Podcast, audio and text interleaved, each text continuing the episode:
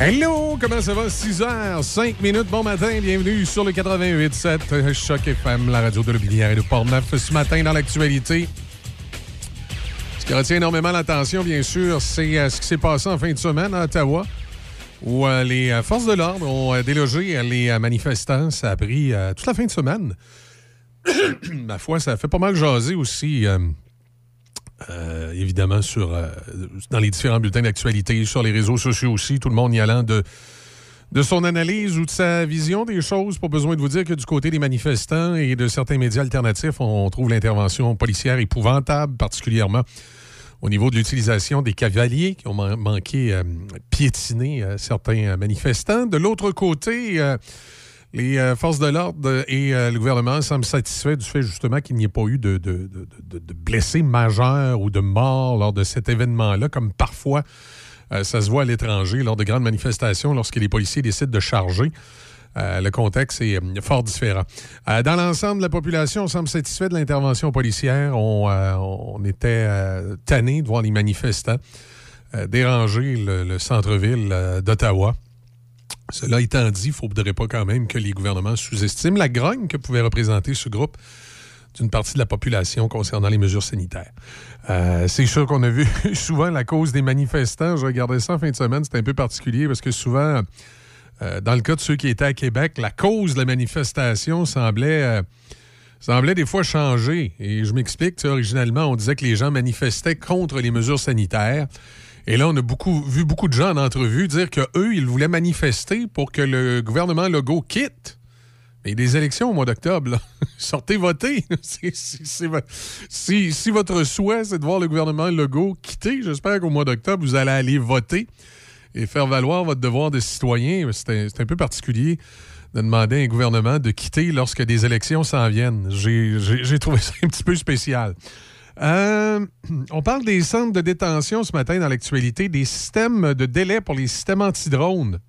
On dit que Québec annule et reprend les appels d'offres visant à protéger les prisons, parce qu'on dit de plus en plus les centres euh, carcérales sont euh, victimes de, comment je pourrais dire, de livraisons qui arrivent par les airs. Hein? Et il faut, faut se moderniser. Les organismes gouvernementaux semblent évoluer moins vite que la société. Et euh, je m'explique, on voit, euh, par exemple, au niveau euh, carcéral, les façons de faire entrer soit de la drogue ou, des armes ou des instruments hautes ou des, des, téléphones dans les, dans, les, dans les prisons. On a vu du côté des, des criminels l'ingéniosité augmenter d'un cran. utiliser les nouvelles technologies utiliser des nouvelles façons de faire. Finalement, ça paraît drôle de dire ça à la radio, mais les criminels sont avant-gardistes. Et ça ne semble pas être le cas euh, du réseau carcéral, du moins euh, de la façon dont c'est monté. Euh, là, on a l'impression que la, que la, sécurité publique a de la misère à suivre. Et pourtant, il y a parmi ces rangs des gens qui sont tout à fait au fait des nouvelles technologies et des façons de faire qui pourraient sûrement amener des contre-mesures fort intéressantes pour contrer euh, la situation actuelle euh, qu'on connaît dans les, euh, dans les pénitenciers du Québec où il y a toutes sortes d'affaires qui sont livrées. Hein. Toutes sortes d'affaires. Et c'est clair qu'il faut que les, autorités carcérales trouvent des moyens pour se protéger, entre autres, des drones et de d'autres façons de faire qui existent également. Alors voilà pour les grandes lignes de l'actualité. Ce matin, ça va bien sur les routes? Je m'excuse. Chaussée glacée par endroits, par contre, faites attention à ça. Et euh, ouais, vous entendez un petit peu de bruit derrière moi, c'est qu'on est sur la terrasse de la station. c'est ça qu'en studio, j'ouvre la fenêtre et euh, à partir du moment où j'ouvre la fenêtre, les, euh, les mesures d'isolation qui nous empêchent d'entendre tous les bruits extérieurs deviennent caduques. Donc, vous entendez parfaitement la, gratte passer dans la rue. Pourquoi pas? C'est mieux d'entendre ça que m'entendre faire à tous les cinq minutes. Euh, ça me fait ça en hiver. Hein, ça va faire une vingtaine d'années que je fais de la radio. Puis, euh, quand j'étais dans la vingtaine, ça paraissait moins. Mais quand j'ai attrapé la trentaine, quand on est dans la période hivernale, que les bâtiments sont chauffés et que ça devient sec, et que ça devient sec à l'intérieur des studios, je me mets à avoir constamment un genre de petit chat dans la gorge. C'est tannant pour la pratique de mon, euh, de mon travail. Puis ça devient tannant aussi pour les auditeurs de tout le temps m'entendre. Euh, donc, on essaie de prendre des mesures. des mesures, euh, comment ils disent ça, coercitives? On essaie de prendre des mesures pour, pour régler ça. Et une des mesures très simples est souvent d'ouvrir la fenêtre et de créer de l'humidité dans le, dans le studio. Euh, je reviens à l'état des routes parce qu'en même temps que je vous racontais ma petite histoire qui ne vous intéresse pas vraiment, ça m'a permis d'ouvrir la carte interactive du 511 et de pouvoir vous dire que c'est dégagé, chaussée mouillée sur l'ensemble du réseau routier, que ce soit la 20, la 40, la 132, la 138, les routes adjacentes sur les deux rives. Centre-ville, Trois-Rivières, Shawinigan, Québec, Lévis, c'est euh, essentiellement le même scénario. Petite pluie euh, vers de la centre d'hier soir qui a laissé des traces, euh, surtout en terrain montagneux, peut-être dans le coin prenez les routes secondaires, là, comme la 367 là, qui, euh, qui relie Sainte-Catherine de la Jacques-Cartier à Saint-Raymond, la grande ligne, dans le fond. Sûrement que c'est glissant par endroits. Je n'ai pas d'indication précise concernant cette route-là du MTQ. Mais il est possible que ça soit glissant par endroits. Euh, la 365, là, qui est la rue du Collège, ici à Pont-Rouge, et euh, bon, euh, qui tout au long de son cheminement change de nom. Elle s'appelle comment celle-là déjà quand on arrive à Saint-Raymond? Côte-Joyeuse. Ben oui, c'est la Côte-Joyeuse, évidemment, dans le centre-ville, mais avant le centre-ville, il me semble m'apporter un autre nom. C'est le Grand Rang. Oui, c'est ça. La rue du Collège, quand on est à Pont-Rouge, qui devient le Grand Rang en allant vers Saint-Raymond, un coup qu'on a tourné à droite après le pont, et qui devient la côte joyeuse quand on arrive à Saint-Raymond. Cette route-là est partiellement enneigée, glacée par endroits ce matin, mais bonne visibilité. Alors voilà. Ensuite, si je vais dans, la MRC euh, vis-à-vis Champlain, euh, c'est euh, au limite de la MRC des Chenaux et Mikinac, hein, je crois, ce secteur-là. La 359, le troisième rang, qui part de Champlain et qui s'en va à Grand-Mère. Hein, vous connaissez, c'est le troisième rang, la 359. C'est toujours la route qui est la pire dans ce secteur-là. Eh bien là, ce matin, on dit que c'est partiellement neigé, glacé par endroits, bonne visibilité. Alors voilà. C'est peut-être ces routes secondaires-là qui sont un petit peu plus à surveiller ce matin. Côté météo, euh, on salue les équipes de déneigement. Comme je vous disais ce matin, je m'excuse, mais j'ai dû, euh, ouvrir euh, la fenêtre comme je fais à l'habitude. Et euh, on entend un peu plus ce qui se passe à l'extérieur de nos studios. Ça fait cheap. Hein? Euh, on a moins 8 présentement sur la région. Inquiétez-vous pas, c'est vraiment de ma faute à moi. C'est euh, pas nos, nos, locaux qui sont. c'est pas nos locaux qui sont mal aménagés. C'est vraiment une petite problématique personnelle au niveau de la de la, qualité, euh, en fait, du niveau d'humidité dans l'air. Nuageux, 40% de probabilité d'averse. Dégagement ce matin, maximum de moins 1. Ce soir, cette nuit, ennuagement, neige intermittente et poudrerie par endroit débutant vers minuit, accumulation de 2 cm. Mardi, neige intermittente et poudrerie par endroit, accumulation de 2 cm. Mercredi, pluie verglaçante. Euh, qui se transforme en pluie dans le courant de la journée. On prévoit un maximum de 6 degrés. Donc, il y aura encore du redoux. Euh, pour ce qui est du, euh, de la semaine. Alors, une espèce d'alternance de froid et de redoux qui va causer des, euh, des, conditions climatiques un petit peu particulières. Alors, toujours en direct de la terrasse du 88.7, c'est le Café Choc jusqu'à 9 h.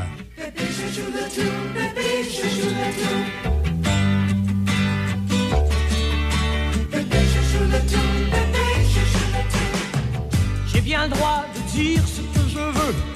J'ai bien le droit de faire ce me plaît. Bien le droit de dire ce que je veux. Et quand cela me plaît, j'avance tout ce que j'ai. Peu importe où tu arrives, c'est ce que tu es. J'avance, c'est ce que tu es. Peu importe où tu arrives, c'est ce que tu fais. Agaga avec une gogoune, gogoune et agaga. À s'aimer les gagounes gagounait tout le temps. Force de gagouner, Gogo eut un bébé que l'on baptisa. J'ajoute la toune, bébé, j'ajoute la toune, j'ajoute la toune, bébé, j'ajoute la toune.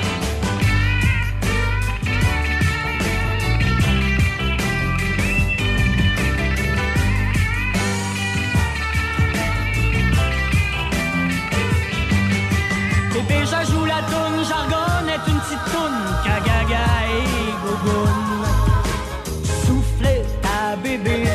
bébé, j'ajoute la tonne, bébé, j'ajoute la tonne. J'avance tout ce que j'ai. Si tu penses pour le plus fort, t'es du bon mort. J'avance, t'es le plus fort.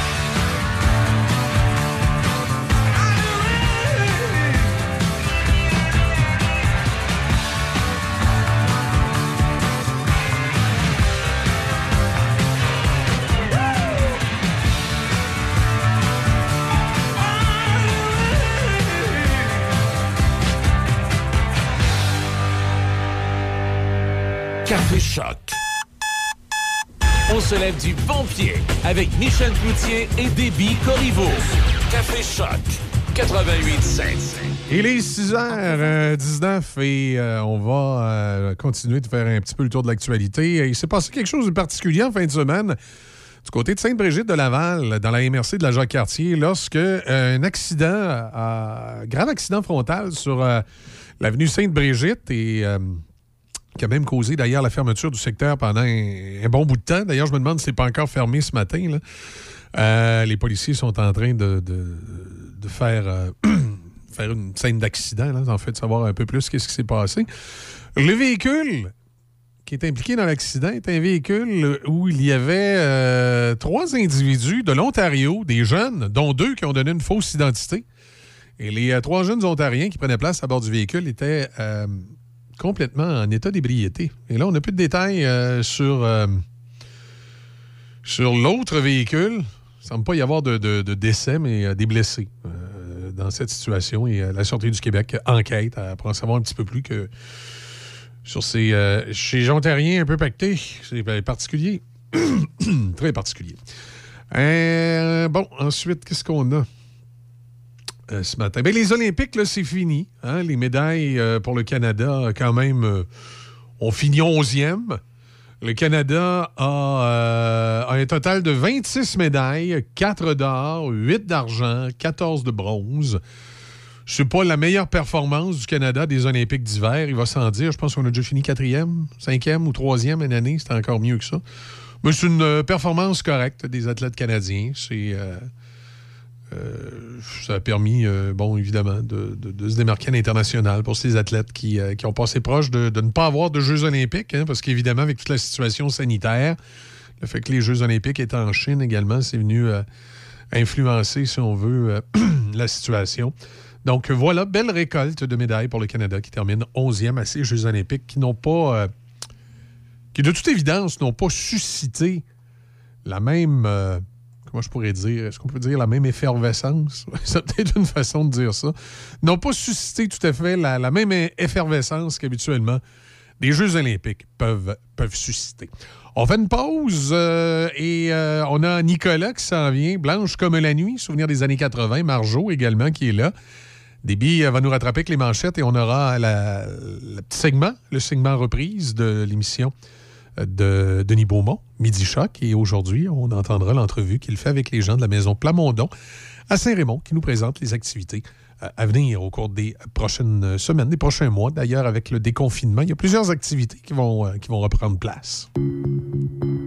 En présence de symptômes de la COVID-19, comme la toux, la fièvre, le mal de gorge, la perte du goût ou de l'odorat, isolez-vous et faites un test rapide à la maison. Pour en savoir plus et connaître les consignes d'isolement à respecter pour vous et ceux qui vivent avec vous selon votre résultat de test rapide, consultez québec.ca oblique isolement. On continue de se protéger. Un message du gouvernement du Québec. Poêles et foyers Portneuf, dépositaire des meilleures marques de poêles et foyers tels que Harman, Quadra Fire et Eden Glow. Contactez les experts en chauffage de poêles et foyers Portneuf. Aussi, pour votre patio en 2022, les barbecues Weber, Sabre, Camado et la Plancha.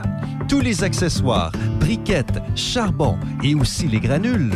Poêles et foyers Portneuf, 241 rue du Pont à Pont-Rouge. Sur Internet, portneuf.com.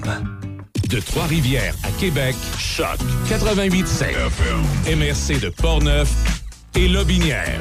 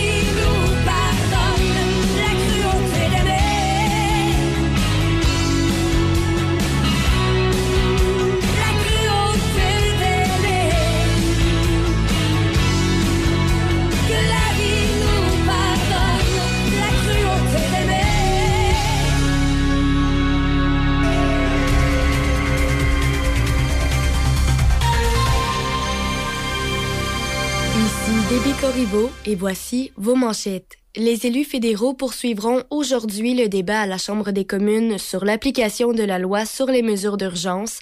D'ailleurs, les rues du centre-ville d'Ottawa étaient silencieuses pour la première fois en trois semaines, tandis que les policiers ont continué d'évincer les manifestants antigouvernementaux qui occupent l'endroit. Dans les sports au hockey, Cole Caulfield et Rem Pitlick ont marqué en tir de barrage et le Canadien de Montréal a vaincu les Highlanders de New York 3-2 hier après-midi. C'est la première fois de la campagne que le Canadien signe deux victoires d'affilée.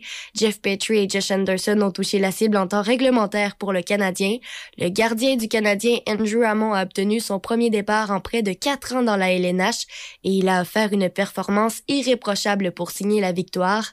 Le tricolore reprendra le collier ce soir alors qu'il recevront la visite des Maple Leafs de Toronto au Centre Bell. L'équipe de soccer féminine du Canada a obtenu un rare gain contre l'Allemagne par la marque de 1-0, permettant aux championnes olympiques de prendre la tête de la Coupe Arnold Clark. La franco-ontarienne Vanessa Gilles a redirigé le coup de pied de coin de Janine Becky à la septième minute pour inscrire le seul but du match. Il s'agissait seulement de la deuxième victoire du Canada en 17 rencontres contre l'Allemagne.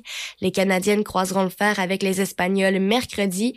En course automobile, l'illustre pilote de course québécois Jacques Villeneuve a pris le 22e échelon au Daytona 500 en NASCAR hier. Ancien champion de F1 et gagnant des 500 000 d'Indianapolis, Villeneuve a entamé la course au 40e et dernier rang. Il a terminé à trois tours du meneur. Âgé de 50 ans, Villeneuve n'avait jamais participé au Daytona 500 à ce jour. Austin Cindric a remporté la prestigieuse épreuve avec sa toute nouvelle voiture. Et pour terminer, l'équipe de LeBron James a gagné 163-160 face au groupe de Kevin Durant lors du 71e match des étoiles de la NBA hier soir à Cleveland. LeBron James a réussi le jeu décisif en s'éloignant du panier pour deux points. Stephen Curry a volé la vedette avec 16 tirs de 3 points et 50 points au total. C'est ce qui complète vos manchettes à choc. Mon son, mes classiques. C'est choc. 88 7.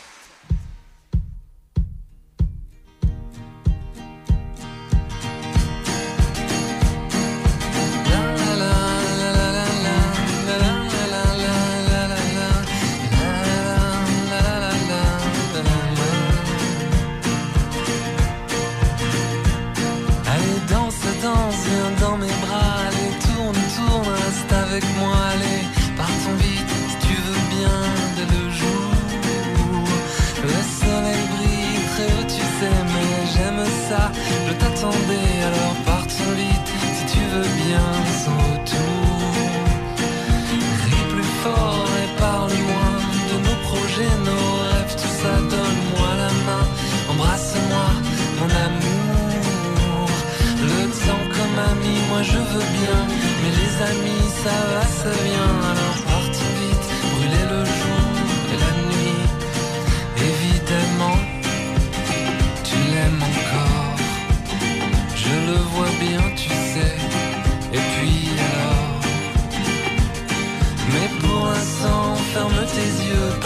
Ta main dans mes cheveux.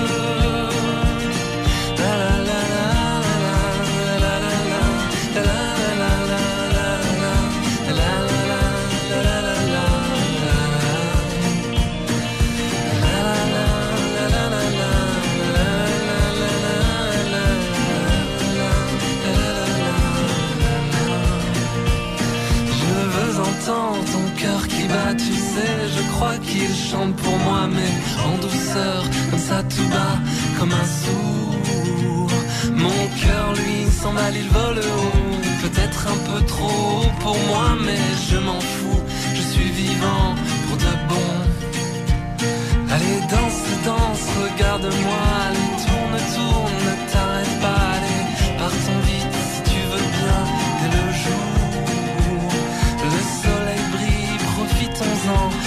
t'attendrai, je t'aime tant, alors va-t'en vite si tu veux bien, sans retour. Évidemment, tu l'aimes encore, ça les yeux, mon Dieu, tu l'aimes encore. Mais pour l'instant, ferme tes yeux, passe ta main dans mes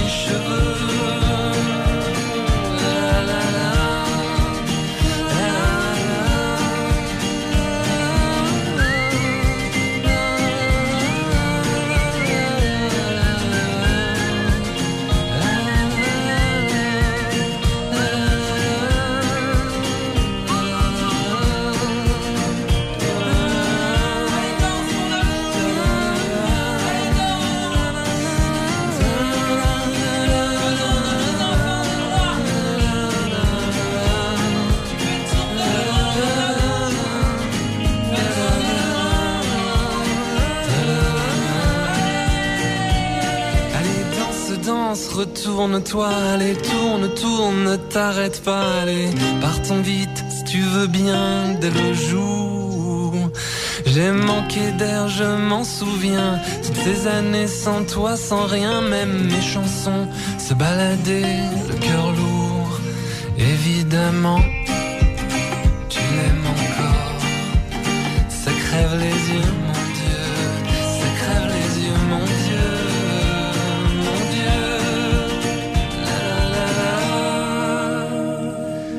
Il est, euh, il est 6h37 minutes. On va dans quelques instants, euh, au retour de la pause, en fait, aller écouter euh, notre ami Denis Beaumont, qui était la semaine dernière avec les gens de la maison Plamondon, du côté de Saint-Raymond. Bougez pas.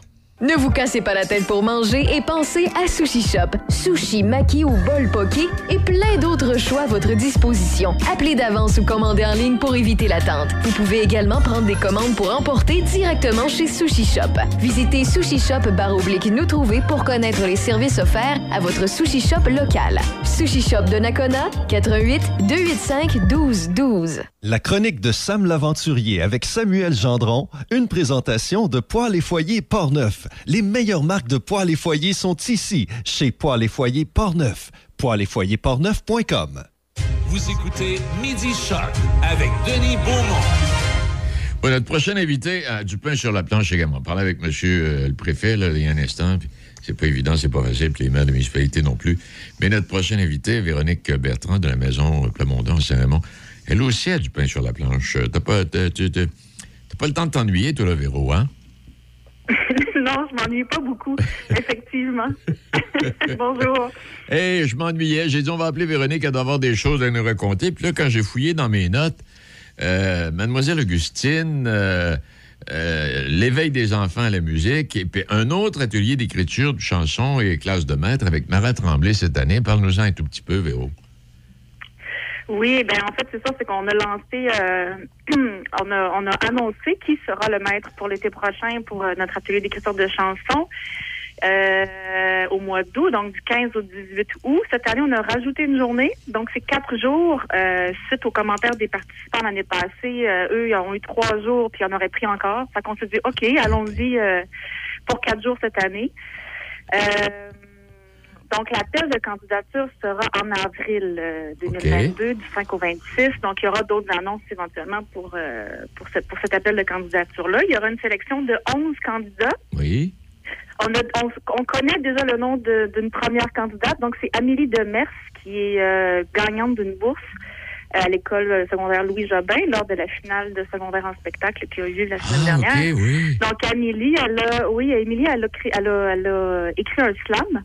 Et puis, euh, sur le bonheur, c'était formidable.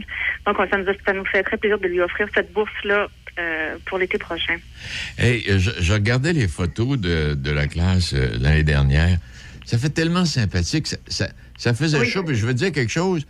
J'a- J'avais quasiment de la peine de ne pas avoir été faire un tour juste pour me faire photographier à travers tous les étudiants ou en tout cas les, les participants qui étaient là. Non, mais les- Mais la bonne nouvelle, c'est que ça va revenir. Donc, euh, Ouais. vous pourrez revenir l'été prochain. Non, non, ça va être la même formule. Même ça va être sous chapiteau. euh, oui, sous chapiteau. euh, les, les ateliers se passent là. Il y aura aussi une classe de maître, donc devant public, et c'est gratuit. Ça a été formidable parce que ça, ça permet aux, aux participants de, de casser leur tourne, en guillemets, là, donc de, de, de livrer leur création live, à chaud aussi, parce que ça vient toujours, parce que ça, parce qu'ils viennent de l'écrire, d'avoir les commentaires du maître, de faire participer le public, d'avoir les commentaires du public. Donc, c'est vraiment un bel échange, puis c'est gratuit. C'est, c'est- ça va être en formule 5 à 7 le mercredi soir. Puis le jeudi, ben là, on a le concert avec les participants, avec Mara, euh, pour la soirée de clôture. Alors donc, Ça va être aussi, on, on, on se souhaite du beau temps comme l'année passée. Ben oui, espérons-le. Ouais. Donc, l'atelier du 15 au 18 août et les appels, euh, appels de candidature là, du 5 au 26 avril.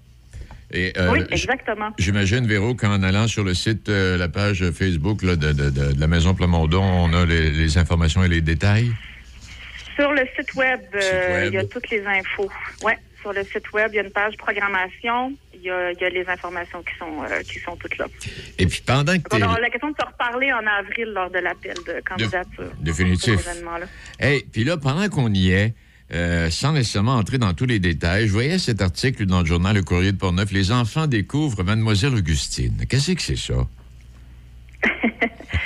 Ça, ça a été un projet qu'on a créé avec euh, avec le collectif euh, Désaccordé, donc Chloé Zolman et Stéphanie Lacroix, qui sont deux femmes extraordinaires en médiation culturelle, en musique pour euh, les tout petits. Donc, en fait, c'est un conte musical qui a été aussi écrit par euh, Claudine Paquette, l'autrice euh, jeunesse.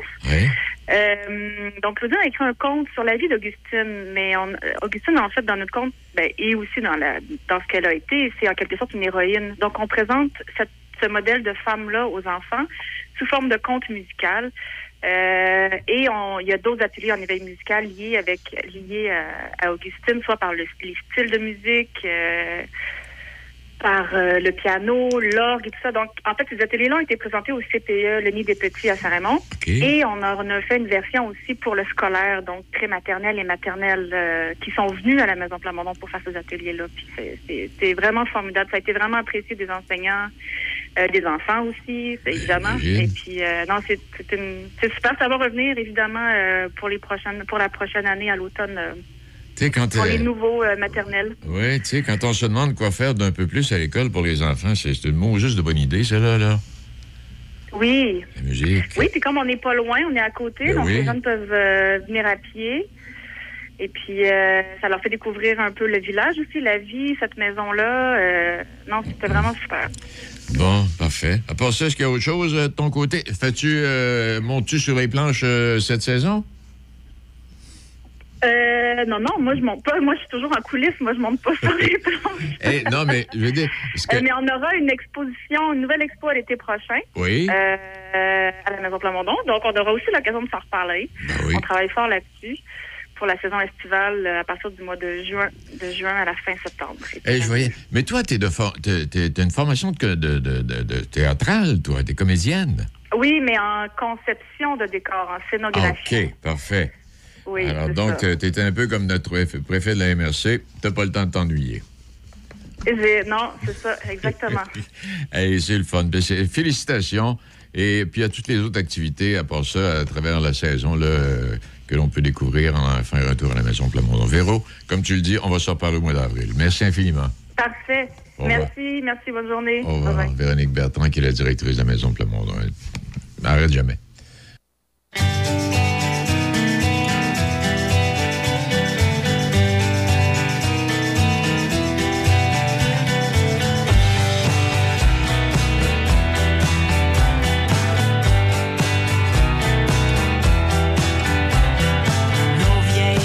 Vieilles rancunes, larguées loin derrière, accrochées à la lune. On a bien mieux à faire, sorti de la brume, je ne touche plus à terre. On se promet rien, sinon qu'un peu de temps pour flâner tous les deux. Ici et maintenant, profiter de la ride et faire confiance au vent.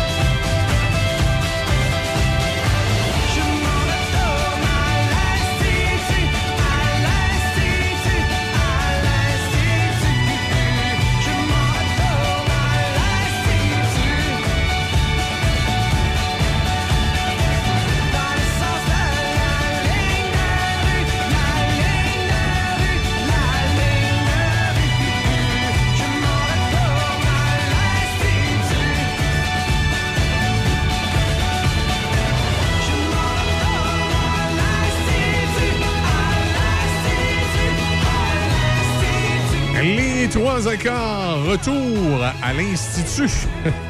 C'est une sorte d'affaire qui nous passe par la tête dans ce temps-là.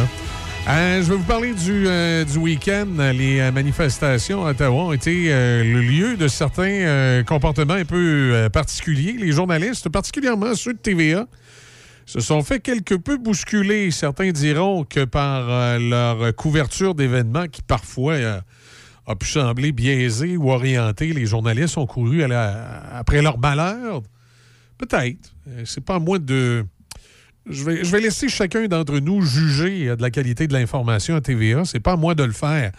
Par contre, par contre, euh, aucune, selon moi, aucune situation peut justifier de la violence ou un geste lâche. Euh, Il y a un individu qui a décidé de s'en prendre à Raymond Filion non pas comme un homme en face à face, mais plutôt en, l'attaquant par derrière et en le poussant au sol. Et là, il y a, des plaintes qui ont été déposées euh, auprès de la police pour euh, cette agression et on verra qu'est-ce qui qui en suivra. Et comme je dis, euh, on a beau, on peut trouver que la, la couverture d'un journalistique, d'un journaliste est, laisse à désirer, est orienté, est médiocre, tout ce que vous voulez. La question n'est pas là, c'est est-ce qu'on attaque quelqu'un par derrière? Je sais bien que personnellement, j'aurais bien de la misère. Si j'ai si quelque chose à dire à quelqu'un, ça va être en face à face et entre quatre yeux, non pas euh, de façon lâche par derrière, comme ça a été fait en fin de semaine. C'est troublant. C'est troublant comme situation parce que les, euh, les médias, en général, euh, sont, sont des organismes qui tentent de rapporter l'information le plus correctement possible à la population. Il y a certains, processus, certaines règles journalistiques qui doivent être suivies. Et euh, c'est difficile de faire son travail lorsque constamment il y a des gens qui, euh, euh, sont là puis qui, s'en prennent à des journalistes sans nécessairement discernement. Et je trouve aussi un peu particulier que les nouvelles officielles, qui peuvent comporter des erreurs, mais les nouvelles officielles qui sont rapportées par euh, les services de police et qui sont donc rapportées par la suite par les journalistes, euh, on trouve une, euh, certaine, une certaine contestation, alors que les nouvelles dites plus fake news qu'on peut retrouver sur le web sont immédiatement acceptées et assimilées par certains groupes de gens. Vous savez, en fin de semaine, la cavalerie à Ottawa, qui a euh, utilisé des techniques de contrôle de foule. On peut questionner ces techniques de contrôle de foule, à se demander si c'était nécessaire avec le type de foule qui était présent. Euh, à se demander euh, si toutes les mesures ont été prises correctement par la police d'Ottawa pour éviter de piétiner quelqu'un ou de blesser quelqu'un. Et on sait qu'il est arrivé un incident. Et euh, sur les réseaux sociaux, des gens ont rapporté que la dame était morte, alors que ce n'était pas du tout le cas. Il y a plusieurs personnes qui ont été plus euh, enclins à, croire la, fake news Facebook que la dame était morte que la, nouvelle officielle rapportée euh, par euh, les, grands médias, comme quoi la dame n'était pas du tout décédée et que les gens qui avaient été dans cette situation-là étaient légèrement blessés. Est-ce que est-ce qu'on est rendu là maintenant dans le traitement de l'information? Je conviendrai que peut-être certains réseaux de nouvelles ou certains journalistes ont couru après cette situation-là en laissant euh, largement leur, euh, leur, leur jupon dépasser parfois lors de la, de la couverture d'événements. Mais là, est-ce qu'on est rendu au point d'attaquer euh, physiquement des journalistes, surtout par derrière? C'est un peu particulier. Jean-Jacques Goldman, c'est ta chance. Souvenir de 88.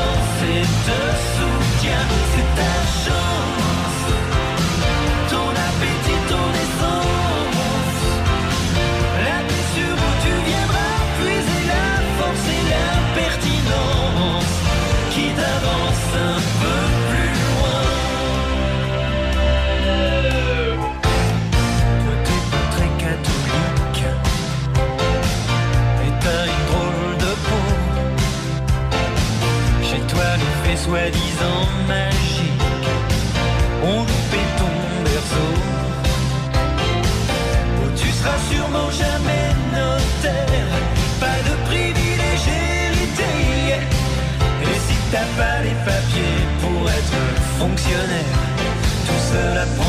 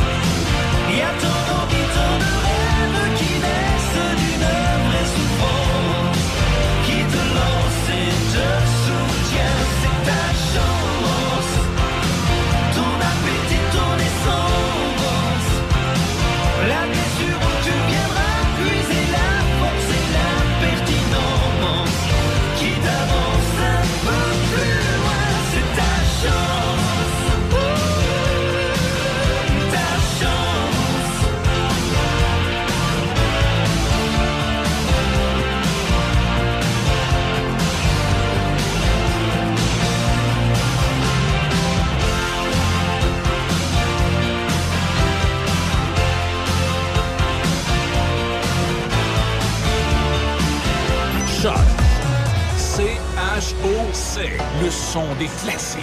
Dans Portneuf et Lobinière. Choc 88 7.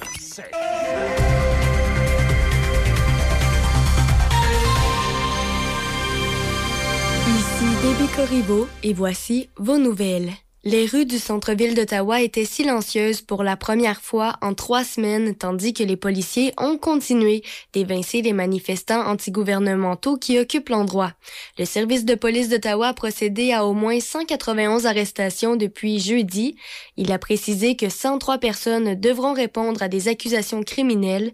Une majorité est accusée de méfaits et d'entrave à la justice. En tout, ce sont 389 accusations qui ont été portées. Parmi les personnes accusées, 89 ont été libérées sous condition. Elles devront notamment éviter de se retrouver dans certains secteurs désignés. Et la police signale que 79 véhicules ont été remorqués. Il y aura grève ou moyen de pression de plusieurs centaines de groupes communautaires dans l'ensemble du Québec cette semaine. Certains fermeront temporairement leurs portes, d'autres tiendront des actions de visibilité ou iront manifester devant des bureaux de députés et ministres. Une manifestation est prévue à Montréal demain et une autre à Québec devant l'Assemblée nationale jeudi. 4000 organismes d'action communautaire autonomes dans l'ensemble du Québec protestent contre leur sous-financement. Ils réclament 450 millions de dollars supplémentaires pour l'ensemble des groupes. Six projets dans Portneuf se partagent près de 75 000 dollars du Fonds au soutien de projets structurants de la MRC de Portneuf dans les volets local, territorial et événements touristiques. La ville de Lac-Sergent pourra compter sur une aide financière de 15 000 dollars et Deschambault-Grondines obtient 9 700 dollars pour des infrastructures de parcs publics adaptées à leur clientèle 0,5 ans. Ce financement provient du volet local. Au volet territorial, Ville de Portneuf obtient 15 000 dollars pour l'étude finale préalable au transfert du quai.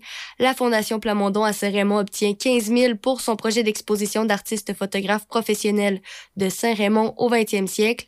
Et le camp Portneuf au lac Sept-Îles à Saint-Raymond peut compter sur une enveloppe de 10 000 dollars à la réalisation de sa planification stratégique. Finalement, au volet événements touristiques, Culture Saint-Casimir et la Commission brassicole reçoivent 10 000 dollars. La MRC de Portneuf demande à l'Office du tourisme de Québec, maintenant appelé Destination Québec Cité, que les MRC de Portneuf et de la Jacques-Cartier aient chacune un représentant au sein de son conseil d'administration.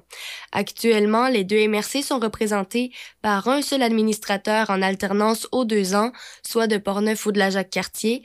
Cette année, la représentante des MRC de Portneuf et de la Jacques-Cartier pour les deux prochaines années est Madame Sandra Nadeau, vice-présidente marketing au village Vacances Valcartier dans la MRC de la Jacques-Cartier.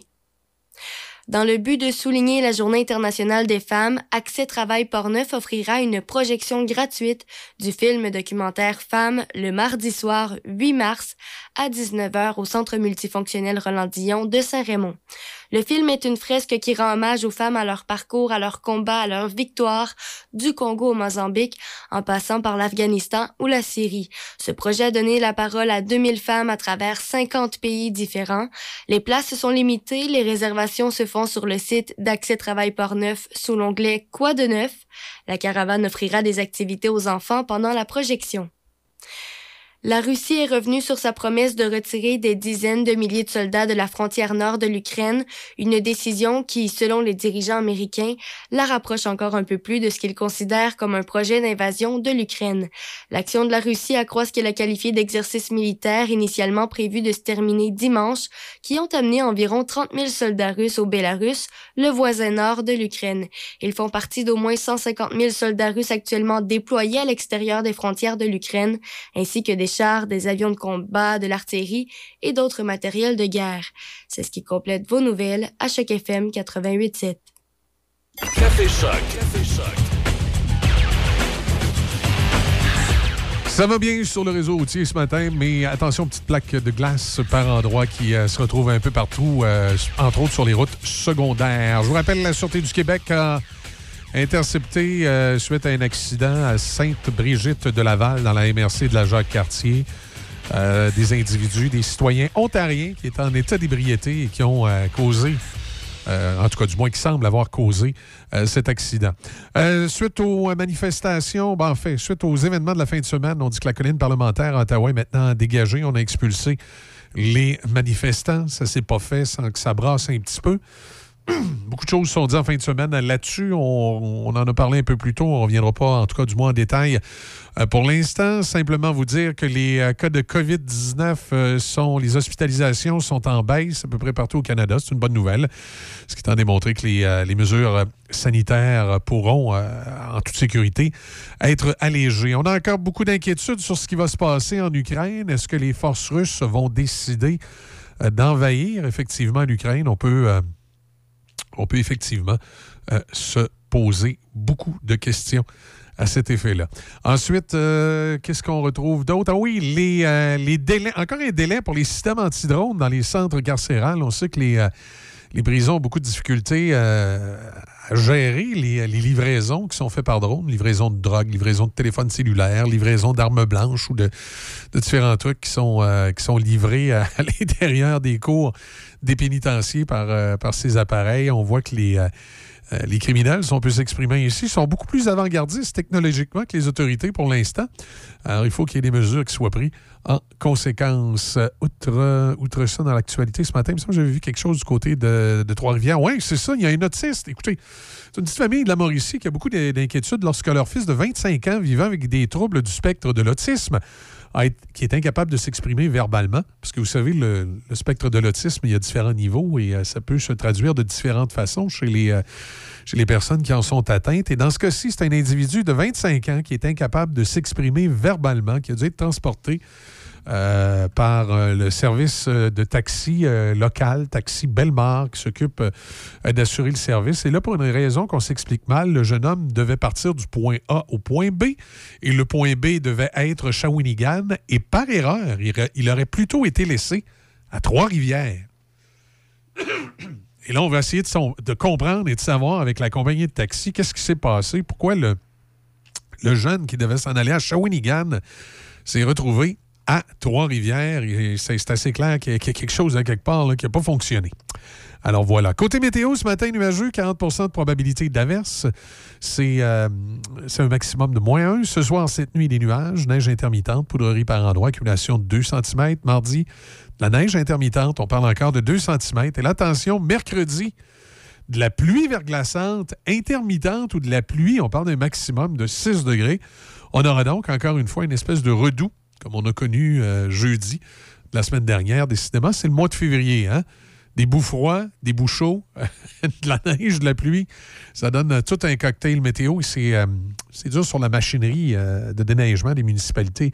Et ça vient souvent engendrer des coups euh, qu'on se passerait bien. Il va sans dire. On fait une pause. Au retour, Samuel, Sam Gendron, l'aventurier, est avec nous. Bougez pas, on va parler cette fois-ci, je pense, de, de pêche blanche du côté du Saguenay.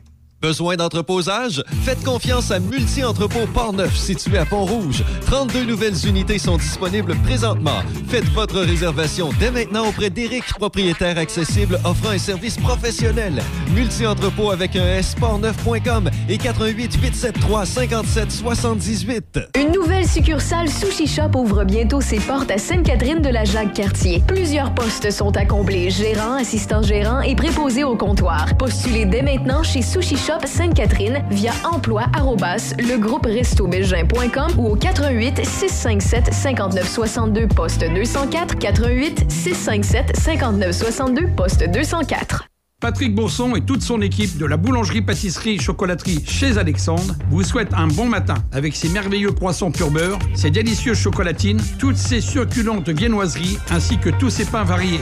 La boulangerie-pâtisserie-chocolaterie chez Alexandre tient à remercier ses fidèles clients pour leur soutien moral et financier. Entrepreneur de la région de Portneuf, vous voulez adopter une technologie propre mais n'avez pas les moyens? Vous souhaitez intégrer des pratiques d'affaires éco-responsables à votre entreprise? Mais ne savez comment y arriver? Le Fonds Peut vous aider. Le Fonds EcoLeader, c'est une solution de financement, un réseau d'experts en développement durable, une agente EcoLeader pour vous accompagner. Que ce soit pour réduire vos factures d'énergie, attirer la main-d'œuvre, encourager l'innovation ou accroître votre impact positif sur l'environnement. Toutes les raisons sont bonnes pour amorcer un virage vert. Pour en savoir plus, visitez le fonds ecoleader.ca. Comment protéger vos clés? En attachant à votre trousseau une plaque porte-clés de l'Association des amputés de guerre. Si vous perdez vos clés, nous pourrons vous les retourner. Ce service est efficace et gratuit. Commandez vos plaques porte-clés à amputédeguerre.ca. Salut, je m'appelle Samuel Gendron de l'émission La pêche dans la peau. Pour connaître les nouveautés et les dates importantes reliées au domaine de la chasse et de la pêche, ne manquez pas ma chronique à Choc 88.7. Biologie des animaux, techniques, faits insolites, quiz. C'est sûr que tu vas te coucher moins à soir. Suivez la chronique de Samuel Gendron, Sam l'aventurier à Choc FM, les lundis et mercredis. Suivez également La pêche dans la peau à CJSR Télévision, disponible sur Câble des Poêles et foyers Portneuf, dépositaire des meilleures marques de poêles et foyers tels que Harman, Quadra Fire et Eat Glow. Contactez les experts en chauffage de poêles et foyers Portneuf. Aussi, pour votre patio en 2022, les barbecues Weber, Sabre, Camado et La Plancha. tous les accessoires, briquettes, charbon et aussi les granules. Poêle et foyer Portneuf, 241 rue du Pont à Pont-Rouge. Sur Internet, poêle et foyer portneuf.com. Café Choc. On se lève du bon pied avec Michel Cloutier et Déby Corriveau. Café Choc. 88 La chronique de Sam l'Aventurier avec Samuel Gendron, une présentation de Poêle et Foyer Portneuf. Les meilleures marques de poêle et foyer sont ici, chez Poêle et Foyer Portneuf. Poêle et foyer portneuf.com. La chronique Chasse et pêche loisirs avec Sam l'Aventurier.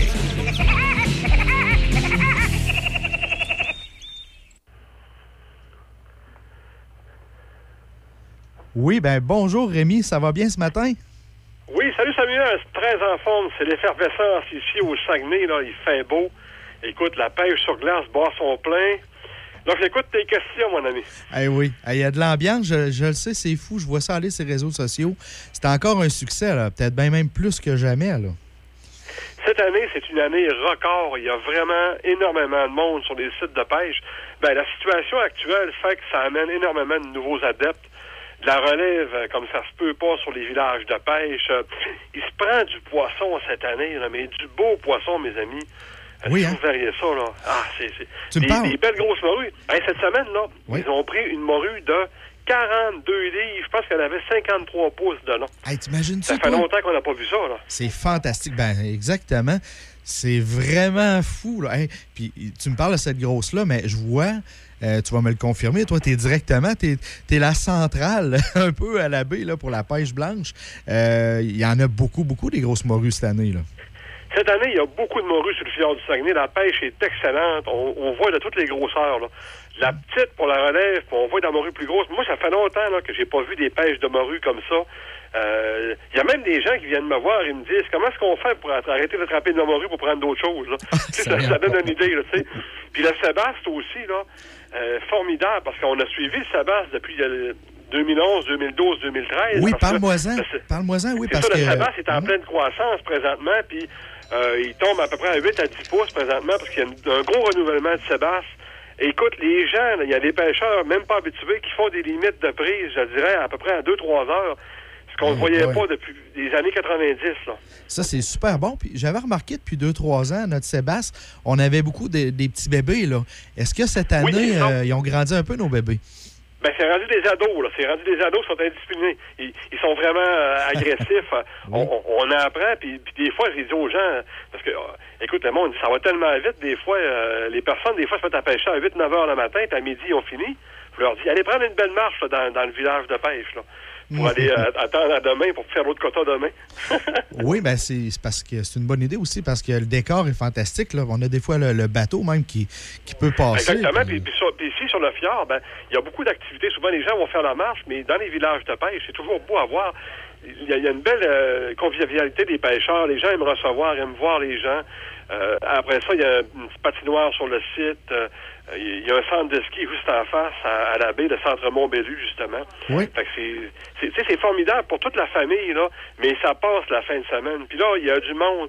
Il y a beaucoup de monde là, qui se prennent des jeux de redis là, pour avoir des plus longues fins Ouais, de semaine. ouais, ça ouais, vient ici. Ben oui. Ça se loue des chalets. Ça, ça...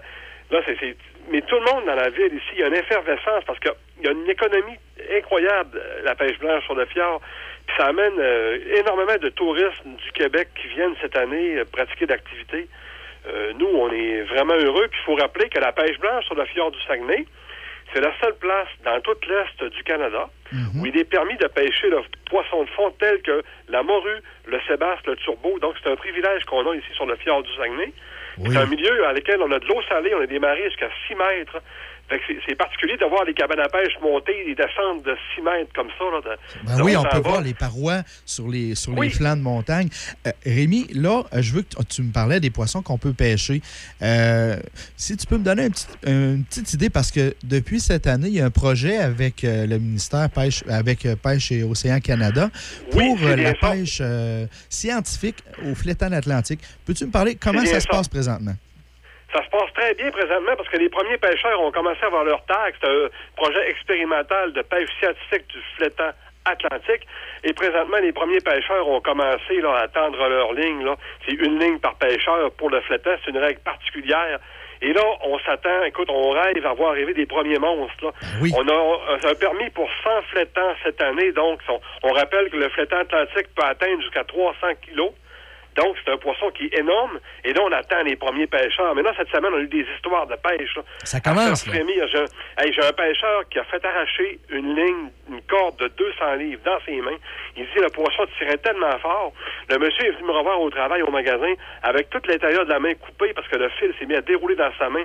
Il dit c'est une force incroyable. Il a essayé à deux gars de retenir parce qu'il y avait une ligne à main. Là. Et ça, ça a arraché.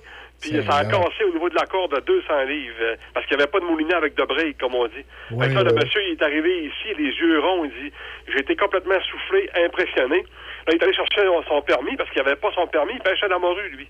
Donc, c'était une prise accidentelle, mais tout a arraché. Fait que là, il s'est rendu euh, à Contact Nature pour aller chercher son permis de flétan, puis là, le monsieur, il est prêt. Il dit, là, là, je m'asseye dans le trou euh, pour essayer de prendre euh, le monstre. Ben Ça oui. pensait un peu au, à un homme et la mer, là, quand, quand- quand on avait le, le, le, le film, là, puis que, on, rêve à tous ces monstres-là Tout qu'un gars peut fait, pêcher. tout à fait.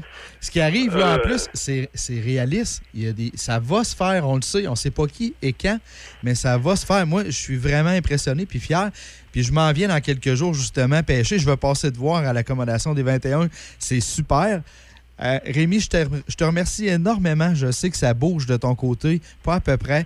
Puis euh, merci d'être toujours euh, aussi hospitalier puis généreux de ton temps. C'est vraiment Ben, ça nous fait apprécié. plaisir, puis de toute façon, c'est réciproque pour, pour moi puis toi, puis les gens du Saguenay, on aime recevoir. Donc, euh, cette année, le slogan, c'est « Attraper la piqûre pour la pêche blanche ». C'est sûr, on parle de piqûre, mais c'est la piqûre pour la pêche blanche. Oui, Fait tout à venez fait. nous trouver au Saguenay, puis on va vous piquer ici, vous allez voir. Merci beaucoup, Rémi. Passe une belle journée. Merci, bonne journée. Salut. Salut.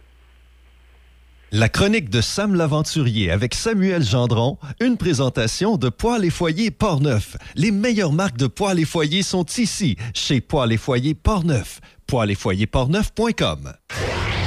Choc 88 7. De Québec à Trois-Rivières. Choc 88 7. It's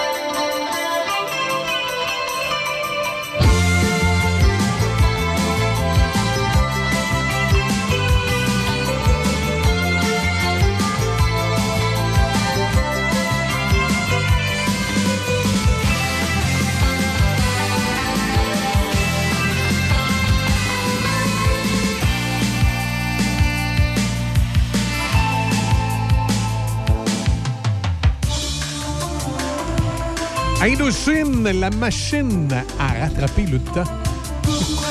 Souvenir de 1987 et euh, Choc FM est également une, une espèce de grosse machine à voyager dans le temps qui, euh, qui vous présente les euh, classiques qui ont marqué les années 70, 80, 90 et qui n'est pas sans, euh, je l'espère bien, vous rappeler de bons souvenirs d'une époque où, il me semble, les choses semblaient pas mal plus faciles. Je regarde le contexte social présentement, grandement dû à la pandémie, contexte euh, social, contexte politique qui n'est pas... euh, pas facile. C'est, c'est pas facile. On a moins 4 présentement Pont-Rouge, nuageux, 40% de probabilité d'averse. Ça se dégage dans le coin de l'avant-midi, maximum moins 1. Ce soir, cette nuit, ennuagement, on parle de neige intermittente, poudrerie par endroit, accumulation de 2 cm. Pour euh, mardi, c'est de la neige intermittente et euh, poudrerie par endroit, 2 cm également. Et là, attention, vous avez bien compris, mercredi, on aura de la pluie. Encore de la pluie. Pluie verglaçante ou intermittente, maximum de 6 degrés au-dessus de zéro. Est-ce que c'est le. Est-ce que c'est le réchauffement de la planète qui est derrière tout ça? À vous, euh, à vous d'en juger. Dans l'actualité, euh, ce matin, les grands titres des manchettes, on parle des, euh, systèmes anti-drones dans les pénitenciers, encore des délais. Une histoire où le sous-ministre adjoint de la Santé a contacté un ami chez Deloitte pour une entente de gré à gré sans appel d'offres. C'est euh, c'est inquiétant. Puis vous le savez, euh, je vous l'ai souvent dit, c'est pas le gouvernement qui gère la province, c'est les sous-ministres. Les gouvernements passent et les sous-ministres restent. Et je suis particulièrement, euh, en tout cas du moins, on pense que, je pense que comme citoyen, on doit être particulièrement plus sensible aux passe-passe que font des sous-ministres que les passe-passe que font un ministre. Parce qu'un ministre est élu, c'est fait une niaiserie, vous avez la capacité de le dégommer à la prochaine élection. Un sous-ministre est nommé. Et comme je dis bien souvent, les gouvernements passent et les sous-ministres restent. Grâce à la suspension des règles accordées par l'état d'urgence, un sous-ministre adjoint du ministère de la Santé a pu contacter directement un ami chez Deloitte pour octroyer un contrat de 23 millions sans appel d'offres à son ancien employeur. Une déclaration d'intérêt obtenue par le bureau parlementaire euh, du Journal de Québec révèle que le sous-ministre adjoint à la Direction générale des projets spéciaux, Jean Maître, a contacté directement une firme où il avait travaillé de 1997 à 2002 pour lui accorder cet important contrat de gré à gré de 23 millions de dollars. Et là, c'est pas un ministre élu que vous allez pouvoir sacrer dehors à grand coup de pied dans le cul à la prochaine élection. C'est un sous-ministre nommé qui va être là, peu importe qui va être le ministre de la Santé. Puis moi, je vous fais une autre prédiction. Suite à cette histoire-là, on va probablement donner une petite tape ses doigts, puis on va le faire comme, euh, comme les autres. On va, le replacer ailleurs dans l'appareil. Il va, il va être en charge des approvisionnements, peut-être à l'éducation au lieu de la santé. là. Voyez le genre, là? C'est complètement, euh, complètement euh, inquiétant, outrageux. Euh, En tout cas, sortez tous les qualificatifs que vous voulez, mais on peut se poser de grandes questions sur l'intégrité de, certains sous-ministres. Il faudra se trouver un mécanisme, un mécanisme, pardon, pour, pour pouvoir avoir une espèce de, de ménage qui soit fait dans la fonction publique. On s'entend, pas tous les sous-ministres qui sont, qui sont questionnables, mais quand ça fait de nombreuses années que vous êtes en poste, que les ministres passent et que les sous-ministres restent, ben les gens qui ont les, deux, mains dans le plat à bonbons, c'est les mains. C'est pourquoi il faut absolument des mécanismes euh, d'appel d'offres. Et je comprends qu'avec euh, la situation actuelle concernant les règles sanitaires, certains de ces mécanismes-là ont été suspendus, mais là, ça devient la responsabilité du ministre en poste de s'assurer qu'on comprend bien les directives et qu'il n'y aura pas d'écart de conduite. J'espère que ce, sous-ministre euh, va être euh, rencontré par le ministre et qu'on prendra les dispositions nécessaires, puisque ces dispositions-là ne seront pas qu'une simple petite tape sur les doigts, puis on l'envoie d'un autre ministère. Patrick Bourson et toute son équipe de la boulangerie-pâtisserie-chocolaterie chez Alexandre vous souhaitent un bon matin avec ses merveilleux croissants pur beurre, ses délicieuses chocolatines, toutes ses succulentes viennoiseries ainsi que tous ses pains variés. La boulangerie-pâtisserie-chocolaterie chez Alexandre tient à remercier ses fidèles clients pour leur soutien moral et financier. Le cœur, la raison et le RAV4. Allô, le cœur. Me semble que tu palpites plus que d'habitude. Oh oui, il a raison. Je pense à mon RAV4 2022 LE2 roues motrices, puis ça palpite fort. Palpite, palpite, palpite, ça arrête pas, touche. Euh, non. Mais faut commander maintenant si tu veux l'avoir ce printemps. Le chaud au vent, la fenêtre baissée, au volant de mon rutilant RAV4. Si tu veux te faire aller le cheveu au vent ce printemps, je commanderais ça là, là. Palpiter et commander en même temps, je suis capable. Cœur ou raison, c'est l'heure Toyota. Profitez de nos offres sur achetermatoyota.ca.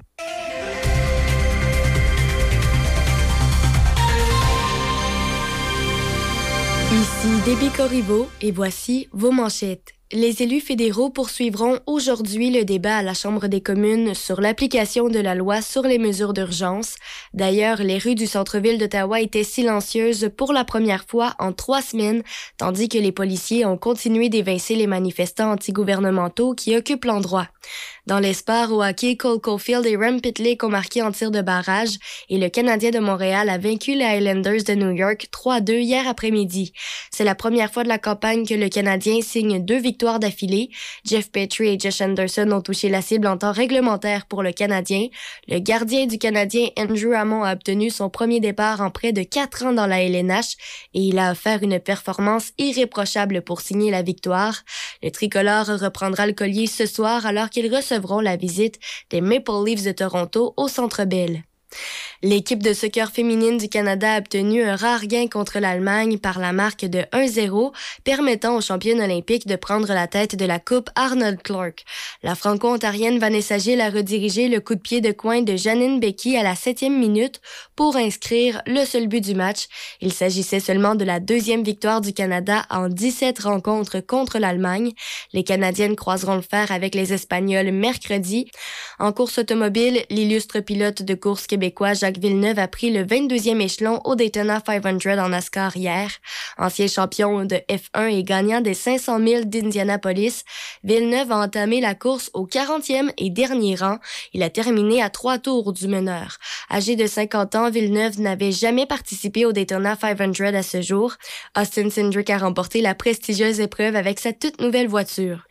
Et pour terminer, l'équipe de LeBron James a gagné 163-160 face au groupe de Kevin Durant lors du 71e match des étoiles de la NBA hier soir à Cleveland. LeBron James a réussi le jeu décisif en s'éloignant du panier pour deux points. Stephen Curry a volé la vedette avec 16 tirs de 3 points et 50 points au total.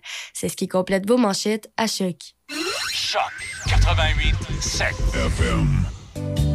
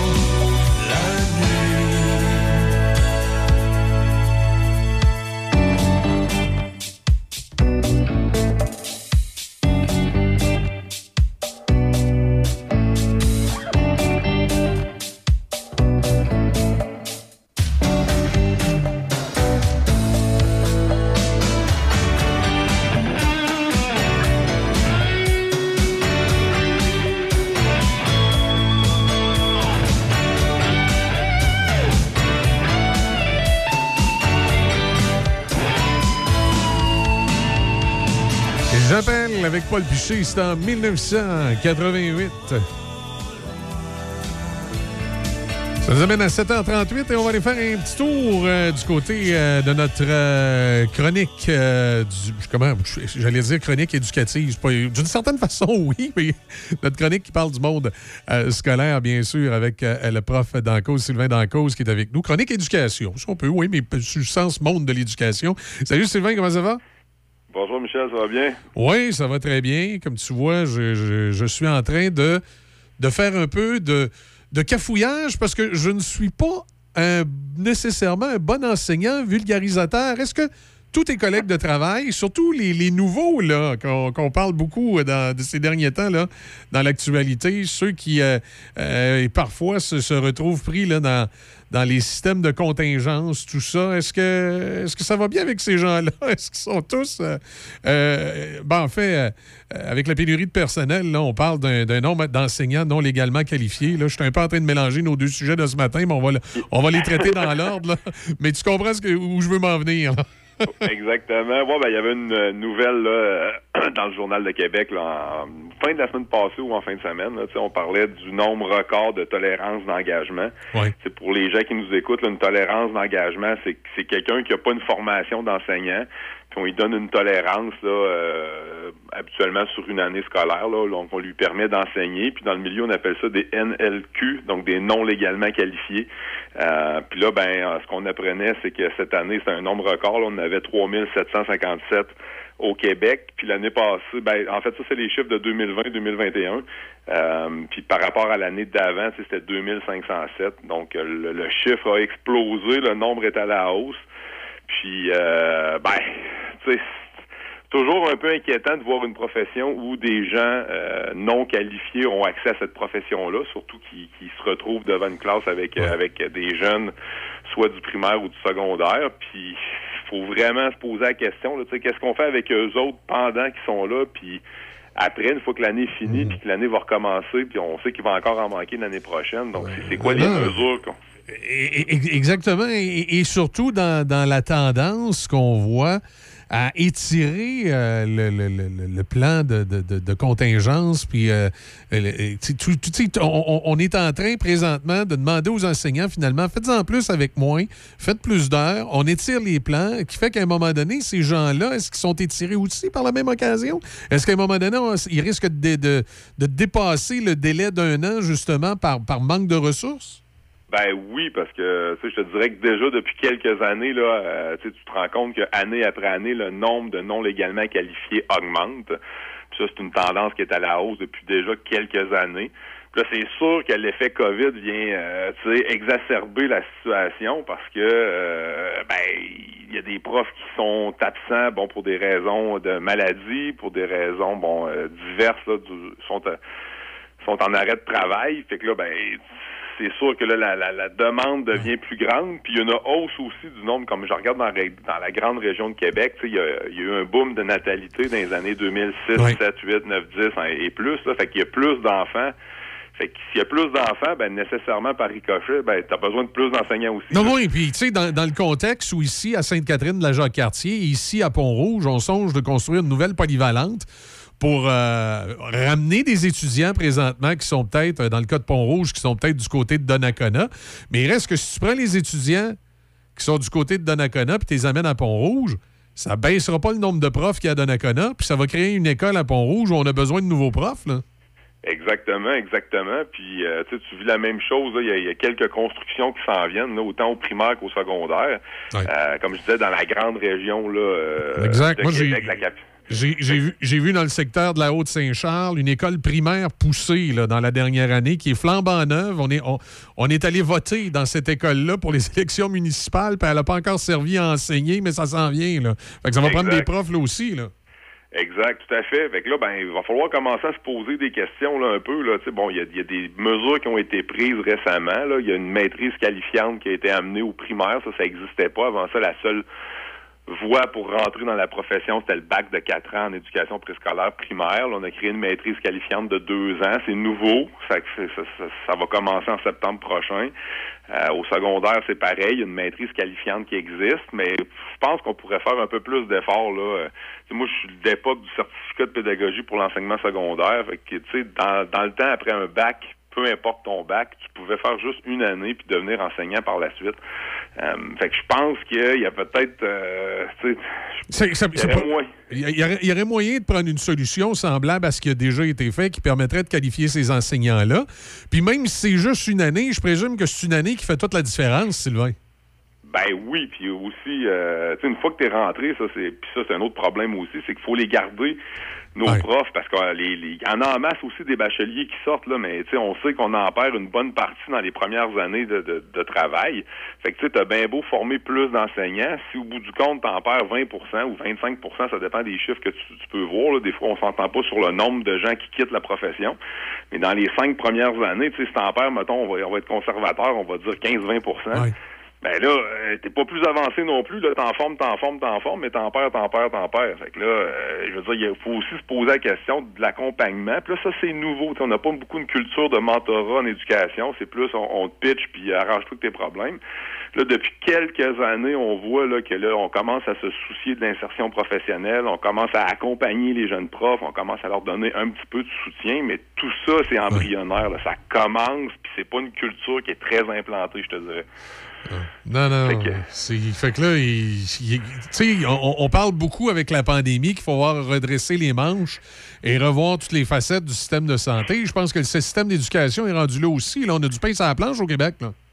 Ouais, ben je pense que nos deux gros euh, systèmes gourmands en termes de fonds publics, là, la, la santé puis l'éducation, il y a beaucoup de, de notre argent qui va là. Puis là, ben, on se rend compte que c'est loin d'être parfait. Puis comme tu dis, là, la pandémie, ça a fait qu'on s'est rendu compte que ouais, il y a peut-être de l'ouvrage à faire dans le système de santé, puis il y a peut-être de l'ouvrage à faire dans le système d'éducation aussi. Ouais, puis ça semble être assez clair que l'un des problèmes se situe dans le nombre d'étages de l'édifice Marie-Guillard à Québec qui est rempli de fonctionnaires, dont certains sous-ministres, comme on a vu ce matin, prennent 23 millions pour donner des contrats à des chums. Sais, un chum, c'est un chum. Ouais, Hein? chum, c'est un chum. Est-ce que tu pourrais euh, me parler de tes réactions? Écoute, j'avoue que hier, quand tu m'as envoyé l'information, je voulais lire le texte d'Égide de Royer. J'ai pas eu le temps. Par contre, j'ai déjà eu Égide de Royer en entrevue sur le sujet il y a quelques années et je sais comment il a euh, son idée bien à lui sur le système d'éducation et ce qu'on devrait faire pour pouvoir aider, permettez- permettez-moi l'expression, les petits gars pour qui c'est pas toujours facile l'école. Ouais, ben encore une fois, c'est ça, c'est un texte déjà de Royer, de raison, là, qui, qui, qui prend souvent ce, ce- cet axe-là pour euh, aborder le problème. Mais euh, c'est ça, il mentionnait, il y avait différents chiffres. là, il parlait des taux de décrochage chez les garçons qui étaient euh, bon autour de 18% chez les filles autour de 11% donc beaucoup plus de décrochage chez les garçons. Euh, il parlait aussi de l'accès au collégial, donc il disait qu'environ 50 6 des garçons avaient un, sais, accédaient au collégial pour euh, 75% chez les filles. Euh, fait qu'on revient toujours avec le même débat là, tu sais, qu'est-ce qui fait que nos garçons décrochent davantage? Qu'est-ce qui fait que nos garçons euh, se rendent en moins grande proportion au collégial? Euh, Bon, est-ce que c'est est-ce que c'est la façon d'enseigner à ces garçons-là? Peut-être. Est-ce que tu sais, les garçons aussi sont beaucoup plus attirés, je te dirais, vers le marché du travail, dans le sens où là, il y en a de la job, là, ça, ça- il, il en pleut. Ouais, ils, sont, Euh, ils sont souvent plus attirés par du pratique que du théorique. Ben, en proportion, oui, c'est certain. Là, les- quand je regarde dans mes classes, moi, là, les, les- ceux qui sont attirés par des DEP ou les travaux manuels, c'est en plus grande proportion des garçons que des filles. Puis, tu sais, je pense qu'on a longtemps sous-valorisé les diplômes d'études professionnelles. Je te dirais que tu sais, c'était comme à un moment donné l'espèce de discours là, euh, ça te prend un DES, ça te prend un DES, t'as pas un DES, tu feras rien dans la vie. Tu sais, un DES, ça reste que diplôme d'études secondaires, ça reste un diplôme général. Ça t'amène ailleurs, mais ça te donne pas de meilleur job dans la vie. Fait que tu sais, il y a beaucoup de garçons qui ont avantage à aller vers un DEP d'avoir une qualification, puis ensuite d'avoir un excellent emploi payant. là. Ce qui, euh, ce qui m'in- ce qui m'intrigue un peu, puis ce qui me fait me questionner euh, sur le DEP, c'est que bien souvent, lorsqu'un jeune va chercher un DEP, euh, on ne lui donne pas automatiquement, au bout d'un certain temps, une équivalence de DES. Ce qui, ce qui a pour effet que lorsque, euh, à un moment donné, ces gens-là viennent pour appliquer dans certains types d'emplois, ils se font bloquer parce que le DES n'est pas là. Moi, j'ai connu une personne qui avait un DEP, euh, je crois c'est en comptabilité ou en bureautique. OK? Euh, cette personne-là euh, perd son emploi et décide d'appliquer au centre d'appel 911 de la Sûreté du Québec pour être euh, répartitrice. Elle passe l'entrevue, tout va bien. On est prêt à l'embaucher comme répartitrice et tout à coup, on réalise qu'elle a un DEP plutôt qu'un DES et on lui a refusé l'emploi. Et ça, je trouve que c'est une situation qui vient, euh, qui vient, en fait, que ça ne devrait pas exister. Tu sais, tu as un DEP, euh, D'après moi, ça devrait être considéré par un employeur un peu comme une qualification équivalente à un DES et on ne devrait pas empêcher quelqu'un de travailler ou de refuser un emploi parce qu'il a un DEP plutôt qu'un DES. Surtout que, comme tu viens de dire, c'est quand même une formation générale du secondaire. C'est pas comme si c'était un diplôme d'études collégiales. Je peux comprendre que euh, si on a besoin d'un diplôme d'études collégiales particulier, ça prend le bon diplôme. Mais là, dans ce cas-ci, DEP, DES, pour un job qui, euh, qui demande une autre formation d'ailleurs qui sera donnée par l'employeur, euh, je me dis c'est un, un peu fâchant là, comme situation, c'est un peu choquant. Puis ça va dans le sens que tu dis, on vient un peu dévaloriser la valeur d'un DEP pour, euh, pour une personne qui l'a suivi. C'est un peu comme si elle pouvait pas faire autre chose que le cours du DEP qu'elle a suivi. Là. Exact. Ben, t'as raison, là, dans le sens où il devrait y avoir une certaine forme de reconnaissance des acquis. Exact. Qui vient avec, là. Ben, exactement. Ben, tu as, réussi à, obtenir ton diplôme d'études professionnelles. Bon, tu as choisi une branche qui t'intéressait. Euh, tu es capable de mener à terme ton projet. À un moment Ah oui. donné, c'était- si tu es capable de, de performer en entrevue puis tu es capable de faire le travail, tu sais, je veux dire, go, là, il n'y a pas de il a pas de ségrégation à faire par rapport au fait que tu as un DES ou tu n'en as pas. Mais tu sais, des fois, pour les gars, des fois, le- DEP est quand même loin parce qu'il y a plusieurs DEP qui demandent un quatrième secondaire. Puis je trouve qu'on échappe de temps en temps De temps des, en des temps, jeunes. ouais. Puis sur- surtout que tu as, une diplomation. là. Tu sais, Je peux comprendre que quand tu arrives sur le marché du travail, tu n'as pas de DES. Ben qu'on l'exige. Mais si tu as une diplomation, tu as un DEP, eh, gars, ça fait un job, tu as une diplomation. Et je pense que du côté du gouvernement du Québec, on devrait non seulement euh, revoir le, processus, mais aussi euh, faire euh, un mea culpa auprès du réseau des employeurs et des employeurs de l'État, parce que dans ce cas-ci, la Sûreté du Québec, c'est un employeur de l'État, et que le gouvernement lui-même, via ses différentes branches, reconnaisse la valeur du DEP. Exact, exact. Euh, T'as raison, là, tu sais, puis euh, ça a été longtemps dévalorisé, ces, ces, ces, ces branches-là, je te dirais. Mais il y a un retour qui se fait, ben, peut-être en lien avec le fait qu'il y a plus de jobs qu'il n'y en a jamais eu, là, tu sais. Fait que, euh, il y a un- puis ça, ben, ça a un effet pervers en même temps, parce qu'il y a des élèves, des fois, qui ont- sont à risque de décrochage, puis vu qu'il y a beaucoup d'ouvrages, vont peut-être des fois quitter les bancs d'école pour aller travailler avant même d'avoir une qualification quelconque. Là. Euh, puis ça, tu vas voir ça plus souvent chez les gars que chez les filles en général. Là. Euh, Fait que c'est peut-être pas étranger au fait que le taux de décrochage est plus élevé chez Ah oui. les garçons que chez les filles. Puis comme je t'ai dit, des fois, le DEP, même pour certains garçons, puis des filles aussi, là, en secondaire 1, 2, des fois, ils voient le DEP, mais ils sont encore loin d'être au DEP. là. Il y a encore de l'ouvrage à faire. Il y en a plusieurs qui vont décrocher, qui vont finir par raccrocher. Ils vont s'en aller aux adultes. Puis tu sais, les adultes, c'est le parent pauvre d'éducation. Là, on n'a jamais vraiment investi là-dedans. Exact. Fait que, euh, des fois, les, les, les- c'est- pas un milieu qui est facile où travailler ni étudier parce que bon, il y a- a, pas assez de, de, de subventions de ce côté-là. Fait que c'est pas toujours facile de raccrocher aux adultes. Là. Fait que ces jeunes-là, des fois, on les échappe dans le système. Puis c'est pas facile après ça de de- de les récupérer. là. Non, et, le, le suivi également des acquis euh, laisse à désirer sur certains points. Moi, j'ai, j'ai à un moment donné voulu aller chercher un diplôme euh, par rapport à mes acquis. Je me suis présenté, euh, mon Dieu, c'est dans le coin de Sainte-Foy, là, ma- ma- Marie Rollet, une affaire comme ça. Euh, je suis allé à cet endroit-là et la première chose qu'on me dit, elle dit, vous savez, généralement, les gens qui veulent la reconnaissance d'un acquis sur un diplôme finissent par lâcher en chemin. J'ai dit, c'est pas mon intention. Mais sais-tu quoi? J'ai lâché en chemin parce que j'avais aucun suivi du Centre Marie-Relais. J'avais aucun suivi. L'enseignant qui m'était attitré me faisait aucun suivi, zéro pin bar. J'étais toujours obligé de les rappeler pour lui demander où c'était rendu. Puis à un moment donné, j'ai dit, regarde, j'ai d'autres choses à faire de ma vie. Là. Moi, je travaille à temps plein. J'ai autre chose à faire que courir après une institution scolaire qui me donne pas de suivi. Et je l'ai lâché. Donc, moi, je rentre dans les statistiques de ceux qui ont lâché. Mais c'est c'est pas parce que j'étais pas motivé et j'avais pas l'intention d'aller au bout. C'est que le suivi n'était pas là de la part de l'enseignant qui m'avait été attitré. C'était particulier un peu. Ouais, ben là, tu vois que c'est ça, le, le système, entre guillemets, un peu abandonné. Exact. Exact. Et, et- et c'est clair qu'il y a des, il y a des choses qui, euh, euh, qui doivent être revues dans ce sens-là. Et je me demande même au niveau des DEP, est-ce que euh, on pourrait pas commencer à initier la formation plus tôt au secondaire, peut-être auprès de secondaire 2, mais qui continuerait à suivre également le cours régulier de secondaire 2, mais que ça deviendrait un peu comme, comme les jeunes qui sont dans une option sportive. On, dégage du temps pour qu'ils puissent faire du football, on dégage du temps pour qu'ils puissent faire du basketball. Est-ce qu'on pourrait pas dégager du temps pour commencer déjà à leur enseigner des métiers? Ben, c'est une, question intéressante, euh, Michel. Euh, tu sais, si on recule, il y, a, il y a plusieurs années, là, ça existait des espèces d'écoles de métiers à l'intérieur même des grosses Ouais. polyvalentes. Là. Ben oui, moi, je me, Euh, je me souviens, euh, à la polyvalente de Loretteville, à l'époque, il y avait un département de, de, de infirmière auxiliaire et mécanique diesel. OK. C'est ça. Ben, vois-tu, puis c'était des- c'était pas mal la façon de faire de, de l'époque. Tu sais, dans le fond, ce que tu veux là, de, de ton jeune là, qui est à risque, ou en tout cas que tu sais, ce que tu veux, c'est qu'il sache, qu'il soit capable de se débrouiller dans la vie. Fait que pour ça, ben d'habitude, il faut que tu saches lire, il faut que tu saches écrire, puis il faut que tu saches euh, compter. Fait que euh, ça, c'est comme la base. Là. Mais tu sais, je veux dire, si tu vois qu'un jeune veut aller, exemple, en mécanique, euh, qui a de la difficulté un peu à l'école, il est un peu démotivé, ben là, euh, je pense que de le raccrocher avec quelque chose, puis qui il faut que tu penses dans ta tête que ça soit possible. Puis des fois, il y a des jeunes pour qui ils se disent ben c'est impossible, je me rendrai jamais en quatrième secondaire, j'ai bien trop de la misère. Ou des fois, la vie est dure avec eux autres à cause du contexte familial.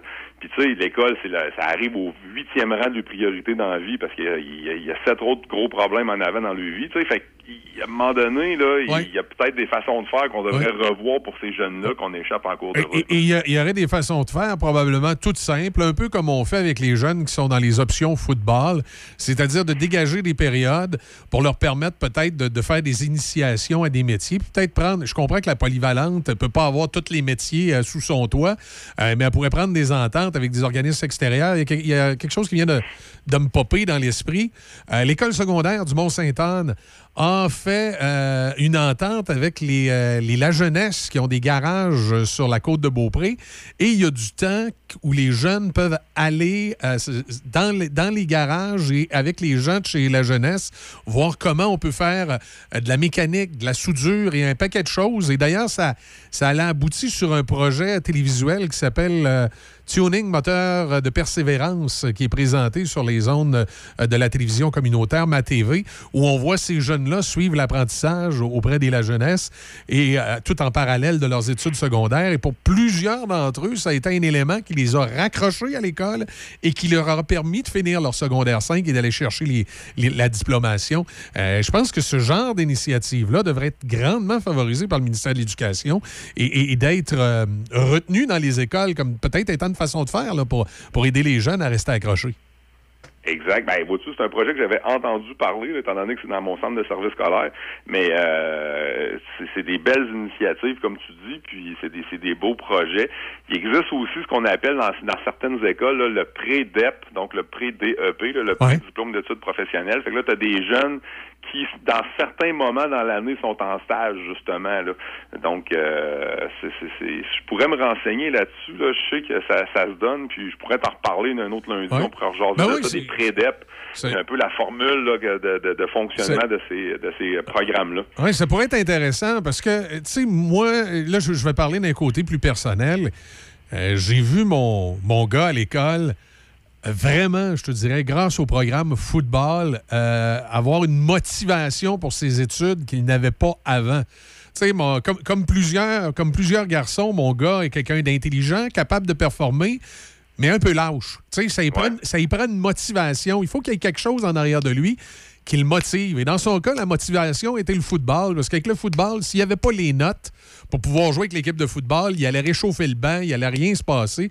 Donc, ça lui a amené une motivation à étudier et à aller plus loin. Puis je me dis, dans, dans- dans le cadre d'un jeune qui aimerait faire... euh, je sais pas moi, on, on- tantôt on parlait de mécanique, on va rester sur la mécanique. Un jeune qui aimerait ça faire de la mécanique, ben, qu'on lui dirait écoute mon grand, tu vas avoir des périodes attitrées où tu vas pouvoir aller dans un garage où quelqu'un va t'apprendre à faire de la mécanique, mais pour ça, il faut que tu aies ton 70% ailleurs, minimum, de, de, de- résultats dans tes études. Puis il faut que tu nous démontres que tu es capable d'aller là. Et ça va avoir la même motivation que le football pour mon gars. Le jeune va vouloir y aller à son cours d'initiation à la mécanique. Il va vouloir être là, être présent. Donc, il va donner les efforts supplémentaires. Ailleurs, il va se trouver une source de motivation. Je pense qu'il y a vraiment quelque chose à faire avec ça euh, dans le réseau scolaire et euh, espérons là, que les, les autorités compétentes vont, euh, vont euh, trou- trouver ce filon-là. là. Ben, je pense que c'est important parce que, dans une société comme la nôtre, tu veux avoir des citoyens qui sont engagés, tu veux avoir des citoyens qui se trouvent un emploi Exact. qui leur convienne. Puis tu veux aussi avoir des gens qui sont capables de, de, de lire un texte. là. Fait que, tu sais, tout ça doit se, se concilier pour arriver avec un- une solution qui est, qui est brillante et intelligente. Mais tu le disais, tu sais, ce qui est important pour un jeune, ben, c'est la motivation. Toujours. Puis aussi, c'est de croire que c'est possible. Parce qu'à partir du moment où tu regardes la tâche puis tu dis c'est impossible, ben je veux dire, tu la pousses puis tu la fais pas ou tu retournes, tu sais, tu fais d'autres choses. Fait que souvent, ces jeunes-là, ils ont besoin justement de motivation puis ils ont besoin, ils ont besoin d'y croire, de se dire, OK, je, je vais être capable de me rendre là, puis on va me supporter puis on va m'appuyer puis je vais finir par y arriver. Mais il faut qu'ils y croient puis il faut qu'ils soient motivés. Fait que, tu sais, toute, toute mesure dans ce sens-là va, va vraiment d'habitude être bénéfique. là. Non, exactement. Sylvain, écoute, encore fort intéressant ce matin. On se reparle lundi prochain, puis on continue à, on continue à suivre ça et à travailler fort pour nos jeunes. C'est bon, merci beaucoup, Michel. ça marche, Sylvain, merci. Bye, bonne semaine. Bonne semaine. Steve Miller Band, Fly Like an Eagle sur le 88.7. Le son des classiques.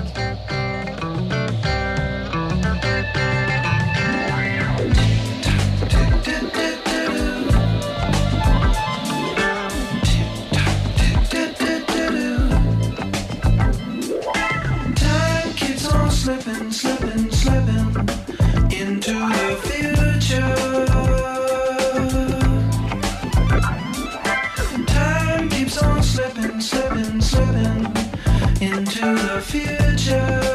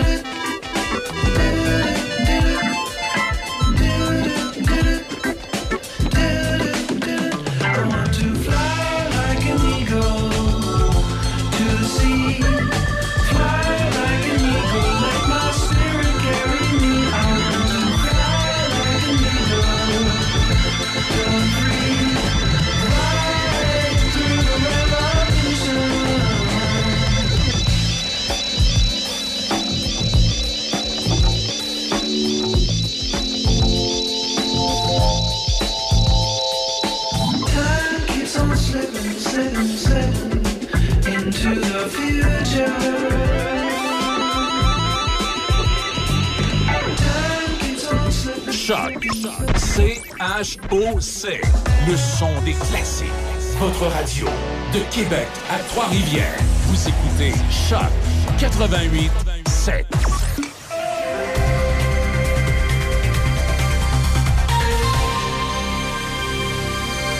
Vous écoutez Midi Choc avec Denis Beaumont. Ouais, notre prochain invité a du pain sur la planche également. On parlait avec monsieur euh, le préfet il y a un instant. C'est pas évident, c'est pas facile, puis les maires de municipalité non plus. Mais notre prochain invité, Véronique Bertrand de la maison Plamondon à Saint-Raymond, Elle aussi a du pain sur la planche. T'as pas. pardonnez-moi une petite erreur d'aiguillage ce matin. Et boy, j'ai hâte que Déby ne soit plus en télétravail. Je, je vous, euh, je vous prive des détails de où j'étais et dans quelle situation je me suis revenu en studio. Heureusement que je suis tout seul dans la station. Euh, on s'en va ici, on s'en va là. Et voici les nouvelles. Je vous reviens dans un instant après Foreigner. Des matins comme ça.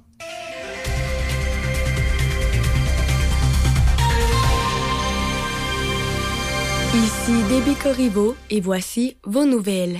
Les rues du centre-ville d'Ottawa étaient silencieuses pour la première fois en trois semaines, tandis que les policiers ont continué d'évincer les manifestants antigouvernementaux qui occupent l'endroit. Le service de police d'Ottawa a procédé à au moins 191 arrestations depuis jeudi. Il a précisé que 103 personnes devront répondre à des accusations criminelles. Une majorité est accusée de méfaits et d'entrave à la justice. En tout, ce sont 389 accusations qui ont été portées. Parmi les personnes accusées, 89 ont été libérées sous condition. Elles devront notamment éviter de se retrouver dans certains secteurs désignés et la police signale que 79 véhicules ont été remorqués. Il y aura grève ou moyen de pression de plusieurs centaines de groupes communautaires dans l'ensemble du Québec cette semaine. Certains fermeront temporairement leurs portes, d'autres tiendront des actions de visibilité ou iront manifester devant des bureaux de députés et ministres. Une manifestation est prévue à Montréal demain et une autre à Québec devant l'Assemblée nationale jeudi. 4000 organismes d'action communautaire autonomes dans l'ensemble du Québec protestent contre leur sous-financement. Ils réclament 450 millions de dollars supplémentaires pour l'ensemble des groupes. Six projets dans Portneuf se partagent près de 75 000 dollars du Fonds au soutien de projets structurants de la MRC de Portneuf dans les volets local, territorial et événements touristiques. La ville de Lac-Sergent pourra compter sur une aide financière de 15 000 dollars et Deschambault-Grondines obtient 9 700 dollars pour des infrastructures de parcs publics adaptées à leur clientèle 0,5 ans. Ce financement provient du volet local. Au volet territorial, Ville de Portneuf obtient 15 000 dollars pour l'étude finale préalable au transfert du quai.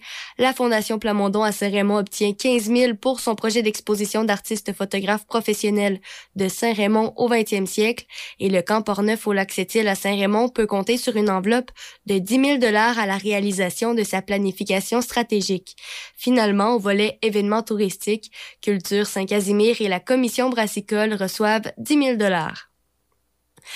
La MRC de Portneuf demande à l'Office du tourisme de Québec, maintenant appelé Destination Québec Cité, que les MRC de Portneuf et de la Jacques-Cartier aient chacune un représentant au sein de son conseil d'administration. Actuellement, les deux MRC sont représentés par un seul administrateur en alternance aux deux ans, soit de Portneuf ou de la Jacques-Cartier. Cette année, la représentante des MRC de Portneuf et de la Jacques-Cartier pour les deux prochaines années est Madame Sandra Nadeau, vice-présidente marketing au village Vacances Valcartier dans la MRC de la Jacques-Cartier. Dans le but de souligner la Journée internationale des femmes, Accès Travail Portneuf offrira une projection gratuite du film documentaire Femmes le mardi soir 8 mars à 19h au Centre multifonctionnel Roland Dillon de Saint-Raymond. Le film est une fresque qui rend hommage aux femmes à leur parcours, à leur combat, à leur victoire, du Congo au Mozambique, en passant par l'Afghanistan ou la Syrie. Ce projet a donné la parole à 2000 femmes à travers 50 pays différents. Les places sont limitées, les réservations se font sur le site d'Accès Travail Portneuf sous l'onglet Quoi de neuf? La caravane offrira des activités aux enfants pendant la projection. La Russie est revenue sur sa promesse de retirer des dizaines de milliers de soldats de la frontière nord de l'Ukraine, une décision qui, selon les dirigeants américains, la rapproche encore un peu plus de ce qu'ils considèrent comme un projet d'invasion de l'Ukraine. L'action de la Russie accroît ce qu'elle a qualifié d'exercice militaire initialement prévu de se terminer dimanche, qui ont amené environ 30 000 soldats russes au Bélarus, le voisin nord de l'Ukraine. Ils font partie d'au moins 150 000 soldats russes actuellement déployés à l'extérieur des frontières de l'Ukraine, ainsi que des chars, des avions de combat, de l'artillerie et d'autres matériels de guerre. C'est ce qui complète vos nouvelles à Choc FM 88.7.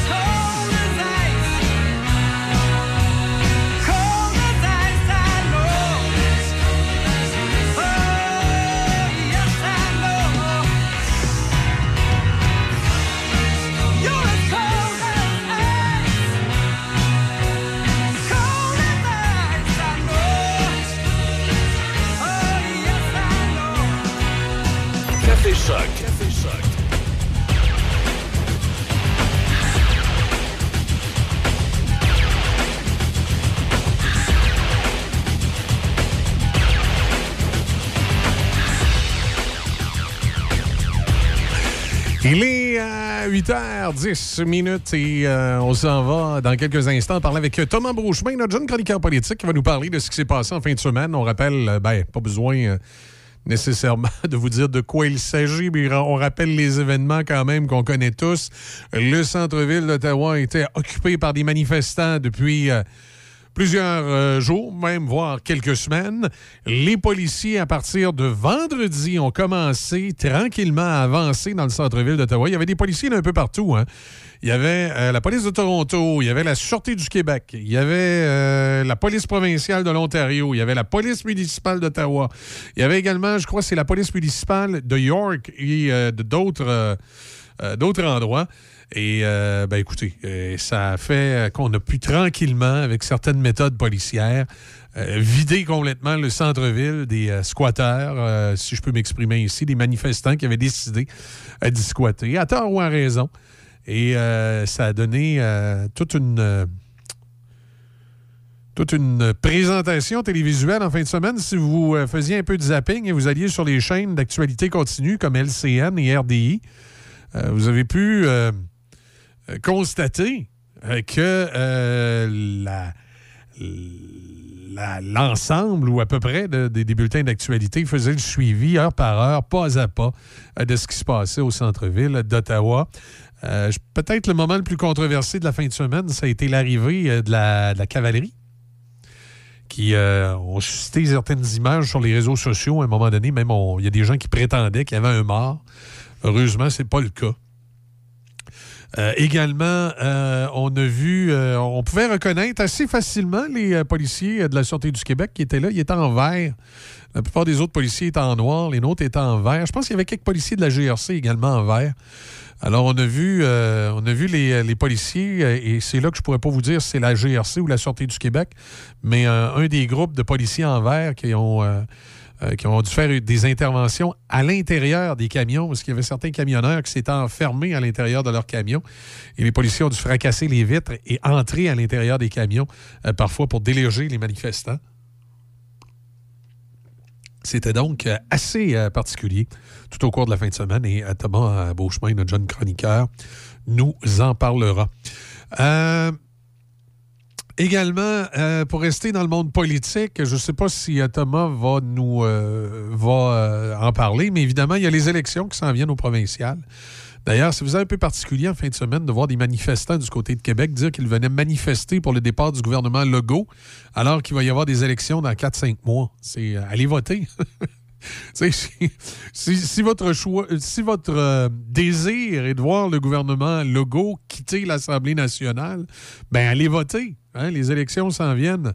euh, probablement pour le mois d'octobre. Je dis probablement parce qu'à un certain moment donné, il a circulé des rumeurs, mais ça reste que des rumeurs, à l'effet duquel peut-être les élections pourraient être un petit peu anticipées pour les euh, ramener un peu plus euh, en période estivale. On verra si c'est le cas, si jamais c'est un choix du gouvernement provincial. Crise Ukraine-Russie.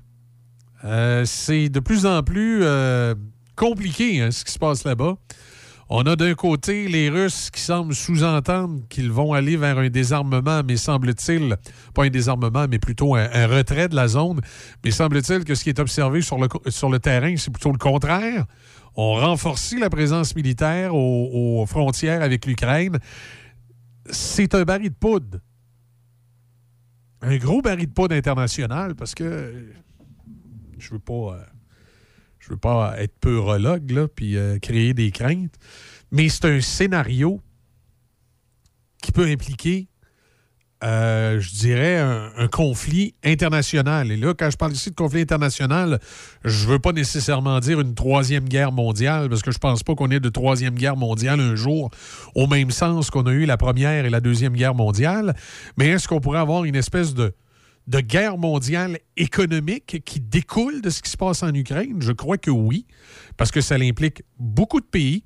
Et bien entendu, la menace dans le contexte de 2022, lorsqu'on veut faire la guerre, est beaucoup plus économique que militaire. Je serais bien étonné que les Américains et les Russes commencent à s'envoyer véritablement des bombes sur la gueule suite à, l'envahissement de l'Ukraine par la Russie.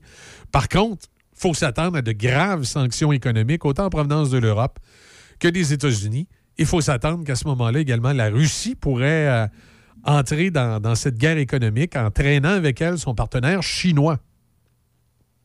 C'est un pays communiste, la Chine.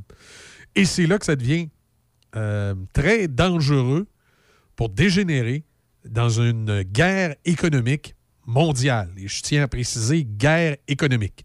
Euh, ça devient très dangereux pour une guerre économique mondiale qui aurait des conséquences épouvantables pour euh, la, la population, c'est-à-dire des, crises inflationnisme et probablement des crises économiques et humanitaires dans certaines grandes villes euh, du, monde, que ce soit en Europe ou en Amérique. C'est pourquoi il ne faut pas sous-estimer ce fameux conflit. Je sais que la pandémie là, a occulté beaucoup l'actualité, a occulté beaucoup le conflit en Ukraine.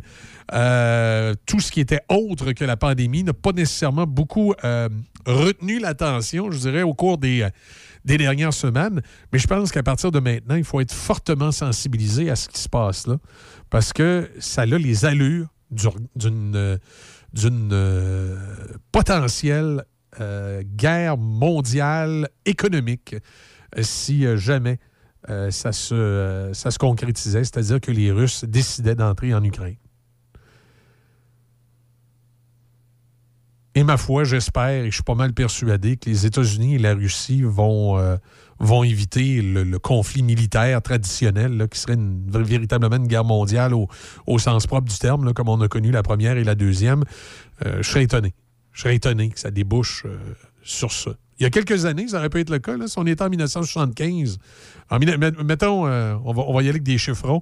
On sera en 1972 plutôt qu'en 2022.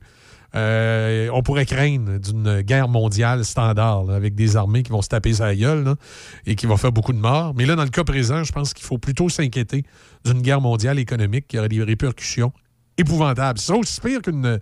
Au point de vue euh, restriction pour la population, ce sera aussi pire qu'une euh, qu'une guerre mondiale standard pour la simple et bonne raison qu'il y aurait probablement pénurie d'approvisionnement et euh, montée de l'inflation.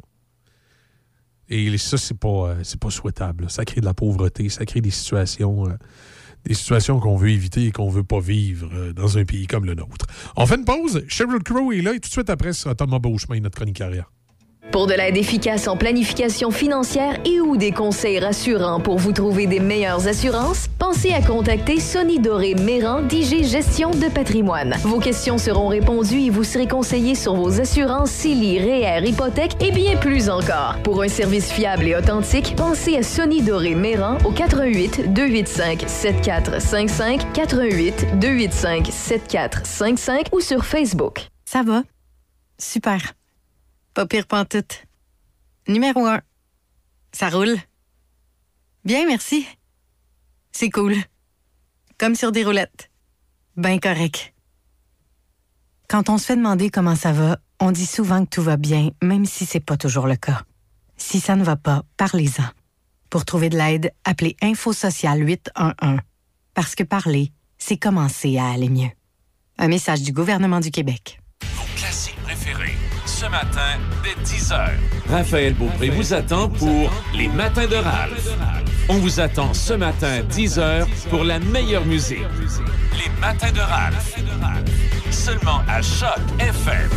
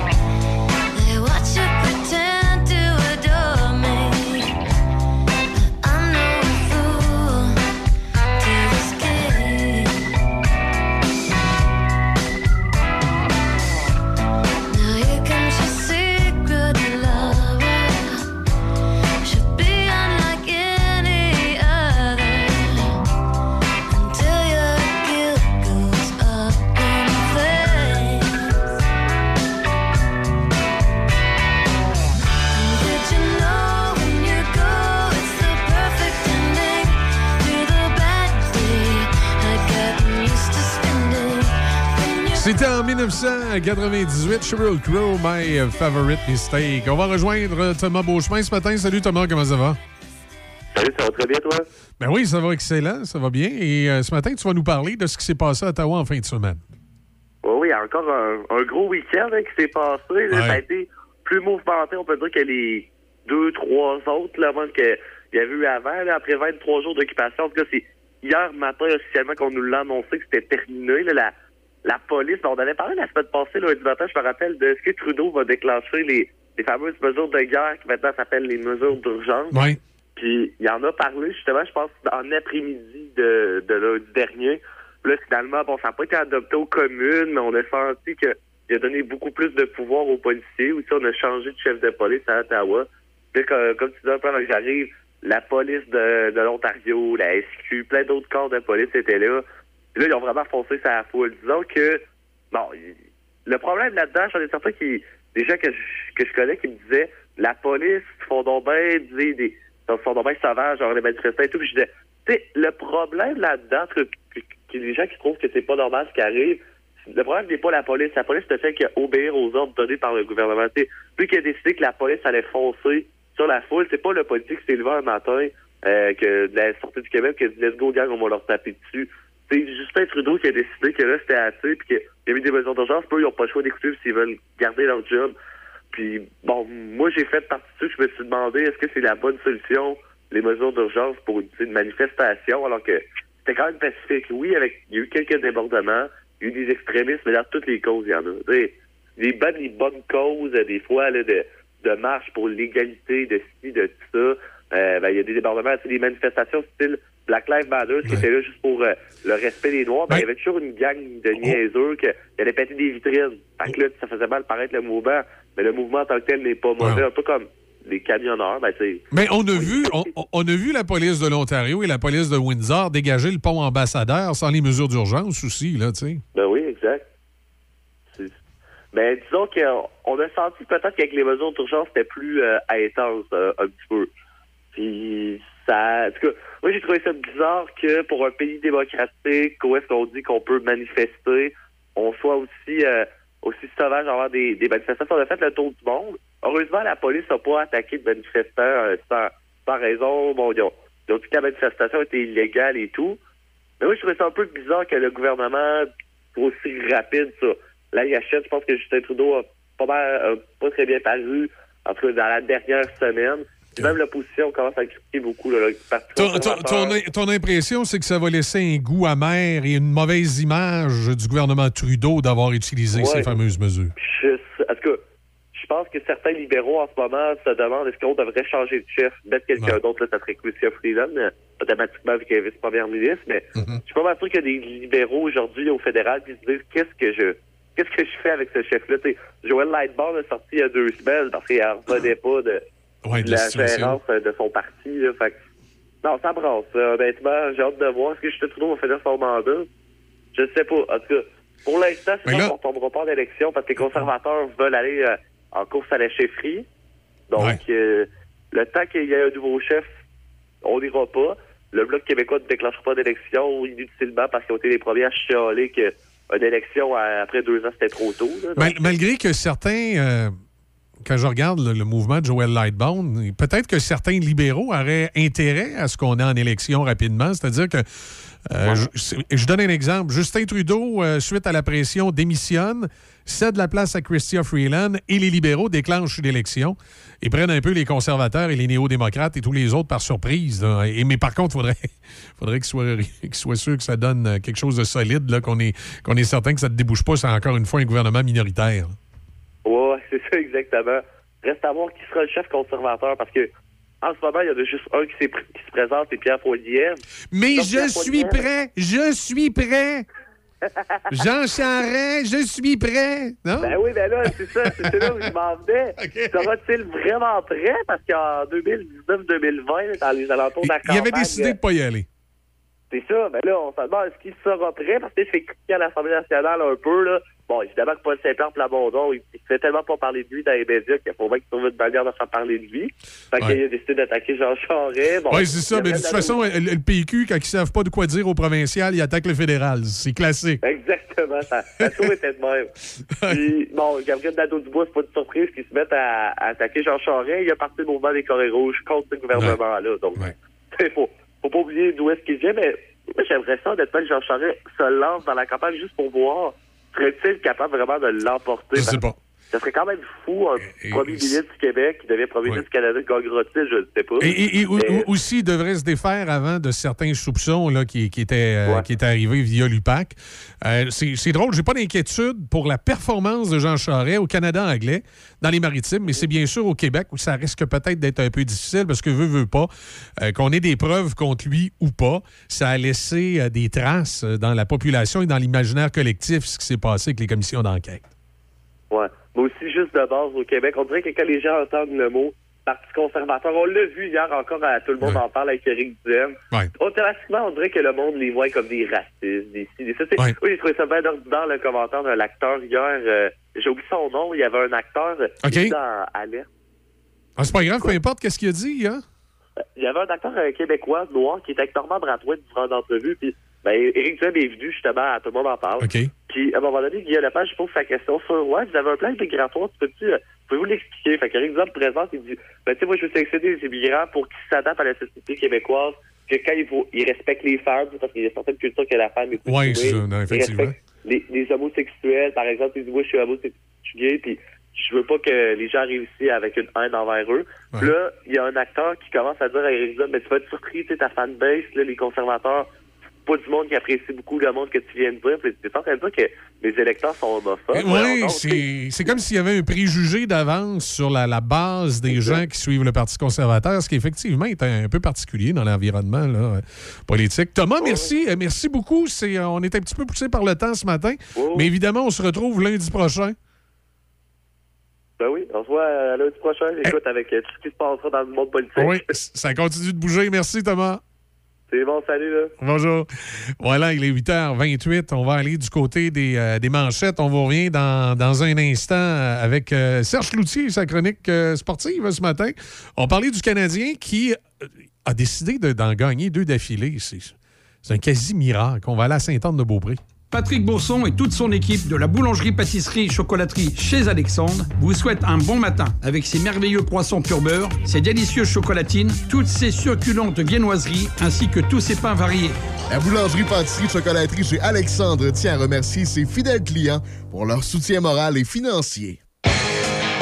Le sanctuaire du rock. Le sanctuaire du rock. Visitez du lundi au vendredi 18h. Le sanctuaire du rock. Choc 88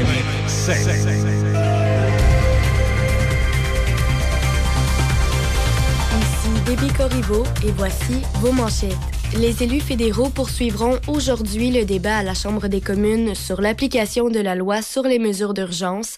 D'ailleurs, les rues du centre-ville d'Ottawa étaient silencieuses pour la première fois en trois semaines, tandis que les policiers ont continué d'évincer les manifestants antigouvernementaux qui occupent l'endroit. Dans les sports au hockey, Cole Caulfield et Rem Pitlick ont marqué en tir de barrage et le Canadien de Montréal a vaincu les Highlanders de New York 3-2 hier après-midi. C'est la première fois de la campagne que le Canadien signe deux victoires d'affilée. Jeff Petrie et Josh Anderson ont touché la cible en temps réglementaire pour le Canadien. Le gardien du Canadien, Andrew Hammond, a obtenu son premier départ en près de quatre ans dans la LNH et il a offert une performance irréprochable pour signer la victoire. Le tricolore reprendra le collier ce soir alors qu'ils recevront la visite des Maple Leafs de Toronto au Centre Bell. L'équipe de soccer féminine du Canada a obtenu un rare gain contre l'Allemagne par la marque de 1-0, permettant aux championnes olympiques de prendre la tête de la Coupe Arnold Clark. La franco-ontarienne Vanessa Gilles a redirigé le coup de pied de coin de Janine Becky à la septième minute pour inscrire le seul but du match. Il s'agissait seulement de la deuxième victoire du Canada en 17 rencontres contre l'Allemagne. Les Canadiennes croiseront le fer avec les Espagnols mercredi. En course automobile, l'illustre pilote de course québécois Jacques Villeneuve a pris le 22e échelon au Daytona 500 en NASCAR hier. Ancien champion de F1 et gagnant des 500 000 d'Indianapolis, Villeneuve a entamé la course au 40e et dernier rang. Il a terminé à trois tours du meneur. Âgé de 50 ans, Villeneuve n'avait jamais participé au Daytona 500 à ce jour. Austin Cindric a remporté la prestigieuse épreuve avec sa toute nouvelle voiture.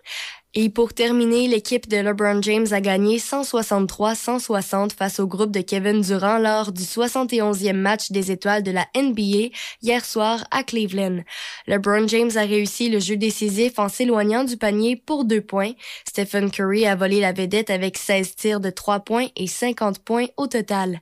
C'est ce qui complète vos manchettes à choc. Caf- Café Choc. On se lève du bon pied avec Michel Cloutier et Déby Corriveau. Café Choc 88.7. Ça nous amène à 8h31. Donc, on va rejoindre un petit peu plus tôt qu'à l'habitude Serge ce matin. Et c'est fort simple, c'est que Montréal est en liesse. Le Glorieux est de retour. La Coupe Stanley à Montréal l'année prochaine, c'est évident. Les Canadiens viennent d'en gagner deux de suite. Salut Serge. Salut Michel, ils sont en feu. C'est fait. Écoute, je te dis, la Coupe à Montréal l'année prochaine, on commence déjà à en parler dans les rues de Montréal. Euh, c'est le retour du Glorieux. Que, que- que dire de plus? C'est drôle, hein, c'est bizarre des fois. Tu sais, des équipes de hockey, là, à un moment donné, ça fonctionne pas. Puis Canadiens, soyons honnêtes, ça n'a pas fonctionné de l'année. À un moment donné, on savait bien que Dominique Ducharme, s'en irait, euh, il serait congédié, on savait pas quand.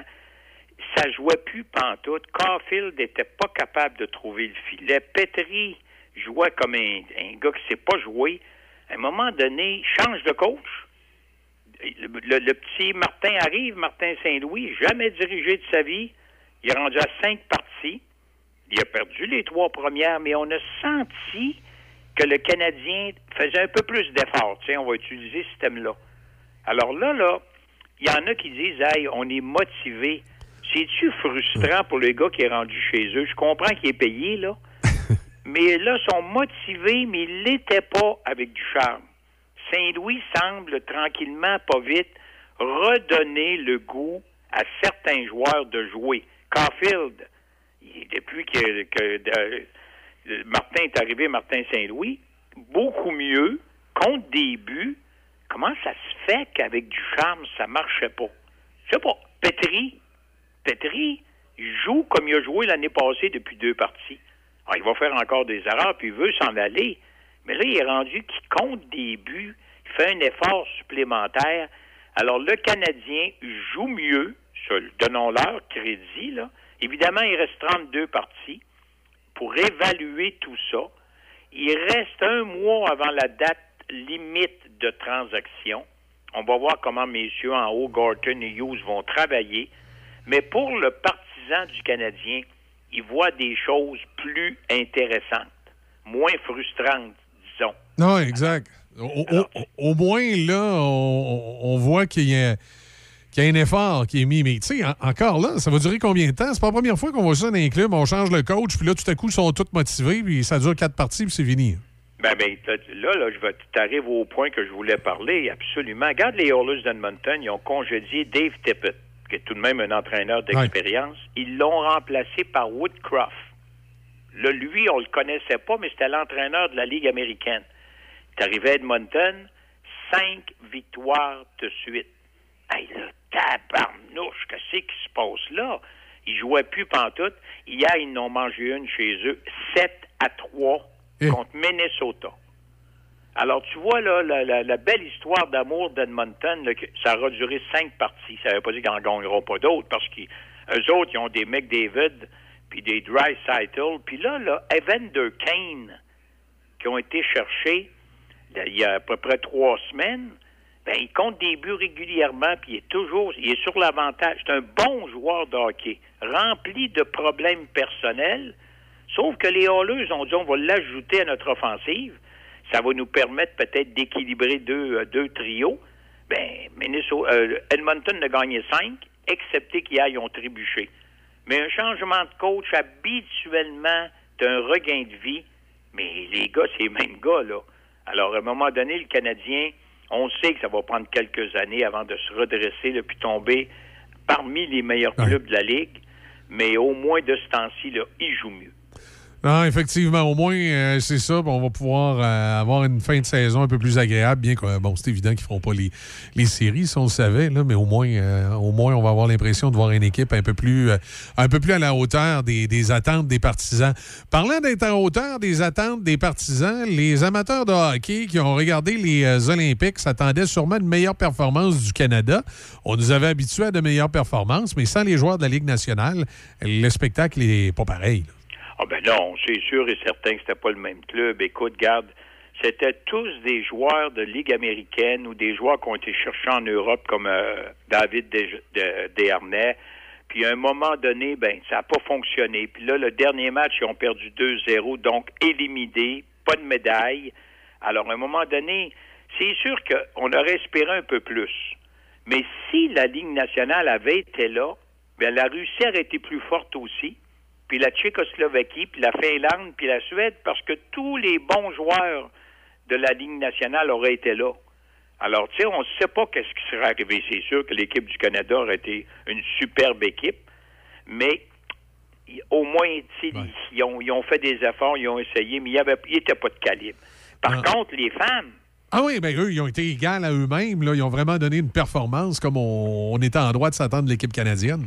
Ben, Marie-Philippe Poulain, là, qui, qui a compté encore deux buts dans la finale, a été approchée par l'équipe Les Lions de Trois-Rivières. Oui, oui, oui, oui, oui. Mais ici, là, au, euh, au Colisée Vidéotron, là, pas tel- de- de- nos auditeurs de l'Ouest de la MRC connaissent bien. Ils vont. euh, tu, sais, tu- tu sais, tu sais que c'est un gars de Portneuf qui occasionnellement chante l'hymne national là-bas, là. Ah oui, mais ah, non, pas là-bas. Oh, oui. Oui, un gars de Saint-Marc, en fait, euh, qui occasionnellement chante l'hymne national au Lyon. Ouais. Bon, ben écoute, garde, Marie, mais elle, elle a refusé. Là, elle n'est pas folle non plus. Non. C'est probablement une des meilleures, sinon la meilleure joueuse au monde. Mais là, commencer à jouer avec des gars d'une ligue où ça frappe puis ça bûche, là. C'est sûr que les- au niveau des mises en échec puis tout ça, là, ça n'aurait pas été euh, ça n'aurait pas été extraordinaire pour elle. Non, non, non. Elle, elle voudrait que les, les Lions Trois-Rivières supportent les joueuses canadiennes, mais pas non pas pour aller jouer. Mais Marc-André Bergeron, il a pris une chance. Il a dit, écoute, je vais l'approcher d'un coup qu'elle dirait oui. Parce que c'est une très bonne Ben joueuse oui. hockey. Ah oui, tout à fait. Tout à fait. Mais dans un calibre, c'est comme demain matin, tu diras, elle va aller jouer pour Tedford Mines ou euh, dans la Ligue nord-américaine. Ben voyons donc, tu sais, tu peux pas non plus. Les gars, ils- des fois, ils frappent pour tuer, tu sais. Alors, c'est une fille, elle a beau avoir beaucoup de qualité, elle ira pas dans un coin de Ben, patinoire c'est- avec des gars de 250 livres. C'est sûr, là, la, la robustesse physique peut pas être là, mais avec la, même avec la meilleure volonté du monde. Ah non, non, si ça frappe pas, elle pourrait en étourdir quelques-uns, là. Ouais. Mais si ça frappe, c'est dangereux. Donc, mais elle nous a représenté. Regarde, au départ, on avait prévu à peu près 26-27 médailles. Ben, ils n'ont eu 26. Seul problème, c'est l'or. Parce qu'ils n'ont eu seulement 4. C'est le 11e plus bas total depuis Lillehammer en 94. Hey, ça fait longtemps, ça, mes amis, là. Ça fait 28 ans. Alors, tu sais, on avait eu 11 médailles dans ce temps-là. Alors, par contre, nos gens du Québec ont très, très bien performé euh, en Chine. Tu sais, tout le monde avait peur de la COVID. Il n'y en a pas eu de cas, pratiquement pas. Puis euh, en arrivant là-bas, c'était test par- par-dessus test. Puis on disait, ils vont être capables de faire toutes les Olympiques pendant trois semaines? Ben, ils ont réussi. Honnêtement, là, c'était chapeau. Ceux qui ont écouté hier là, le- le- la cérémonie de fermeture, là, c'était quelque chose à voir. Puis moi, j'aimais celle qui a remporté trois médailles, là. Celle qui portait le drapeau hier, Isabelle. Ouais. Ça, c'est la reine des Jeux pour nous, là. Elle, elle a été formidable. Mais Charles Lamelin, euh, Stephen Dubois, euh, Marie-Philippe Poulain qu'on a parlé, Valérie Maltais, notre petite fille de l'abbé, qui va être honorée lorsqu'elle va revenir au Québec parce qu'on veut trouver quelque chose à son nom, à Port-Alfred ou à Ville de l'abbé. Il y a déjà l'aréna Jean-Claude Tremblay, mais on aimerait peut-être faire comme au centre Vézina. Au centre Vézina, c'est le centre Georges Vézina avec Marc Gagnon qui est sur l'édifice. Alors, on pourrait peut-être faire la même chose à l'abbé pour Valérie Maltais, qui a remporté une médaille d'or en équipe, là. Euh, D'autres qui ont performé, Laurent Dubreuil, qui a été tout simplement exceptionnel, et Max Parot, lui qui avait eu le cancer, on Ouais. avait parlé la semaine passée. Michel. Ben, j'ai regardé encore hier soir, il était à Tout le monde en parle, son saut, là. Quel... C'est extraordinaire. Tu sais, il n'y a pas de mots pour définir comment ces gars-là ont de l'habilité puis prennent des risques. Et lui, ben écoute, médaille d'or. Alors, ils reviennent, je pense que nos Québécois peuvent marcher Bon, ils, la peuvent, tête ils peuvent être fiers. C'est sûr que la performance canadienne pour des Jeux olympiques d'hiver, on a déjà vu mieux en général, mais que, bon, quand même, 11e, 4 médailles d'or, 8 d'argent, 14 de bronze. Euh, on va, puis surtout pour des Jeux qui étaient à Pékin, qui n'ont pas nécessairement attiré l'attention que ça aurait pu attirer, on, on peut quand même être euh, satisfait de la performance canadienne. On, va, on va parler, euh, Serge, en terminant, de de hockey junior. Et euh, quand je parle de hockey junior, je parle pas de l'équipe de l'Arizona qui joue dans un édifice de hockey junior, mais on va parler de l'équipe de hockey junior qui joue dans un édifice de la Ligue nationale à Québec. Ouais, des remparts, des remparts qui, des remparts qui avaient eu un petit regain de vie, là. Puis il avait eu quatre victoires de suite. Puis ils comptaient des buts, sept buts, puis ainsi de suite. Hier, tu vois, ils s'en vont à Sherbrooke, perdent 4-0. Alors, blanchir les remparts, le chapeau à Sherbrooke. Sherbrooke a une, bonne équipe, mais les remparts, présentement, sont à trois points du premier rang au classement général. Et ça, ça va avoir de l'importance à la fin de l'année. Soyons réalistes et honnêtes ce matin, là. Les deux meilleures équipes de la Ligue, je pense, c'est Charlottetown, qui est présentement en tête, et Batters, qui est rendu septième, mais ils partent de tellement loin. Eux autres, ils se sont, excusez l'expression, pacté une équipe, là, pour aller à la Coupe Memorial. Alors, Charlottetown et Batters, je pense, sont les deux meilleures équipes de la Ligue. Les remparts, Shawinigan, Sherbrooke, ça, ça va se disputer dans l'Est, le premier rang, parce que les remparts ont une très bonne équipe. De temps en temps, il arrive des soirs, c'est un peu moins bon. C'est normal, c'est du junior. Mais il reste un fait, c'est que Shawinigan a tout un club de hockey. D'ailleurs, sont deuxième au classement général. Alors, ça va être intéressant à suivre.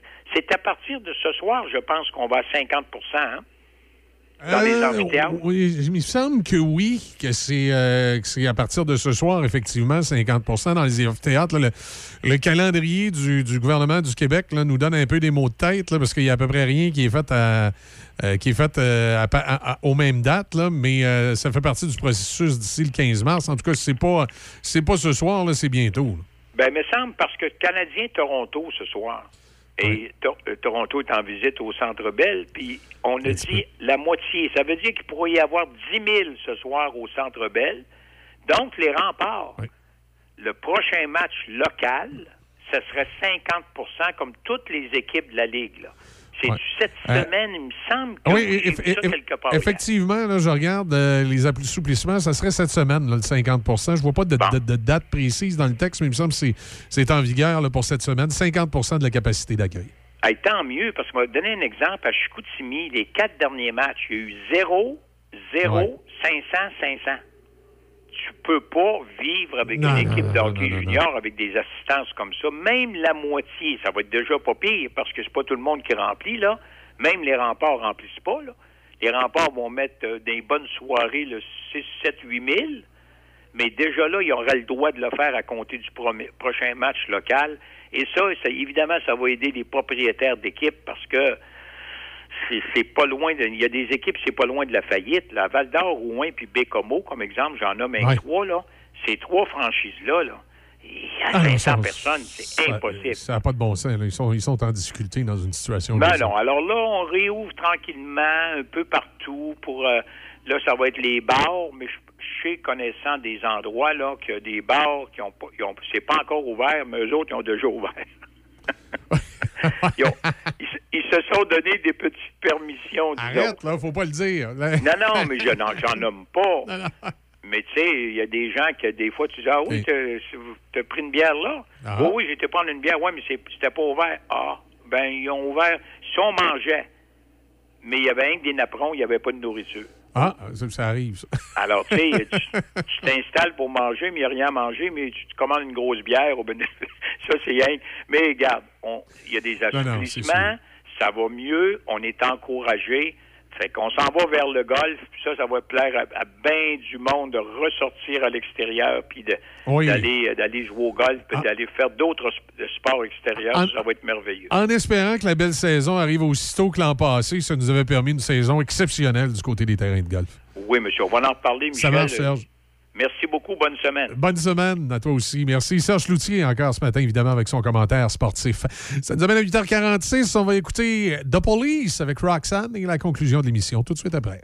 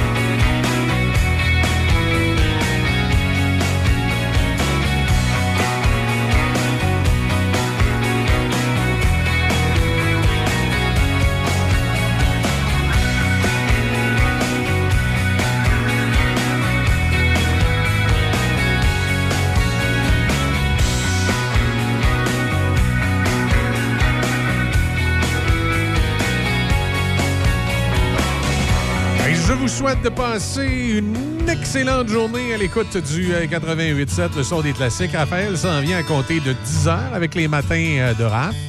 Denis Beaumont sera là ce midi, comme à l'habitude, à compter de midi, avec plusieurs euh, sujets d'actualité, des entrevues sur, euh, sur ce qui se passe chez nous. Le soleil est sorti au-dessus de Pont-Rouge. On est à moins 3 degrés. Ça va être finalement une belle journée.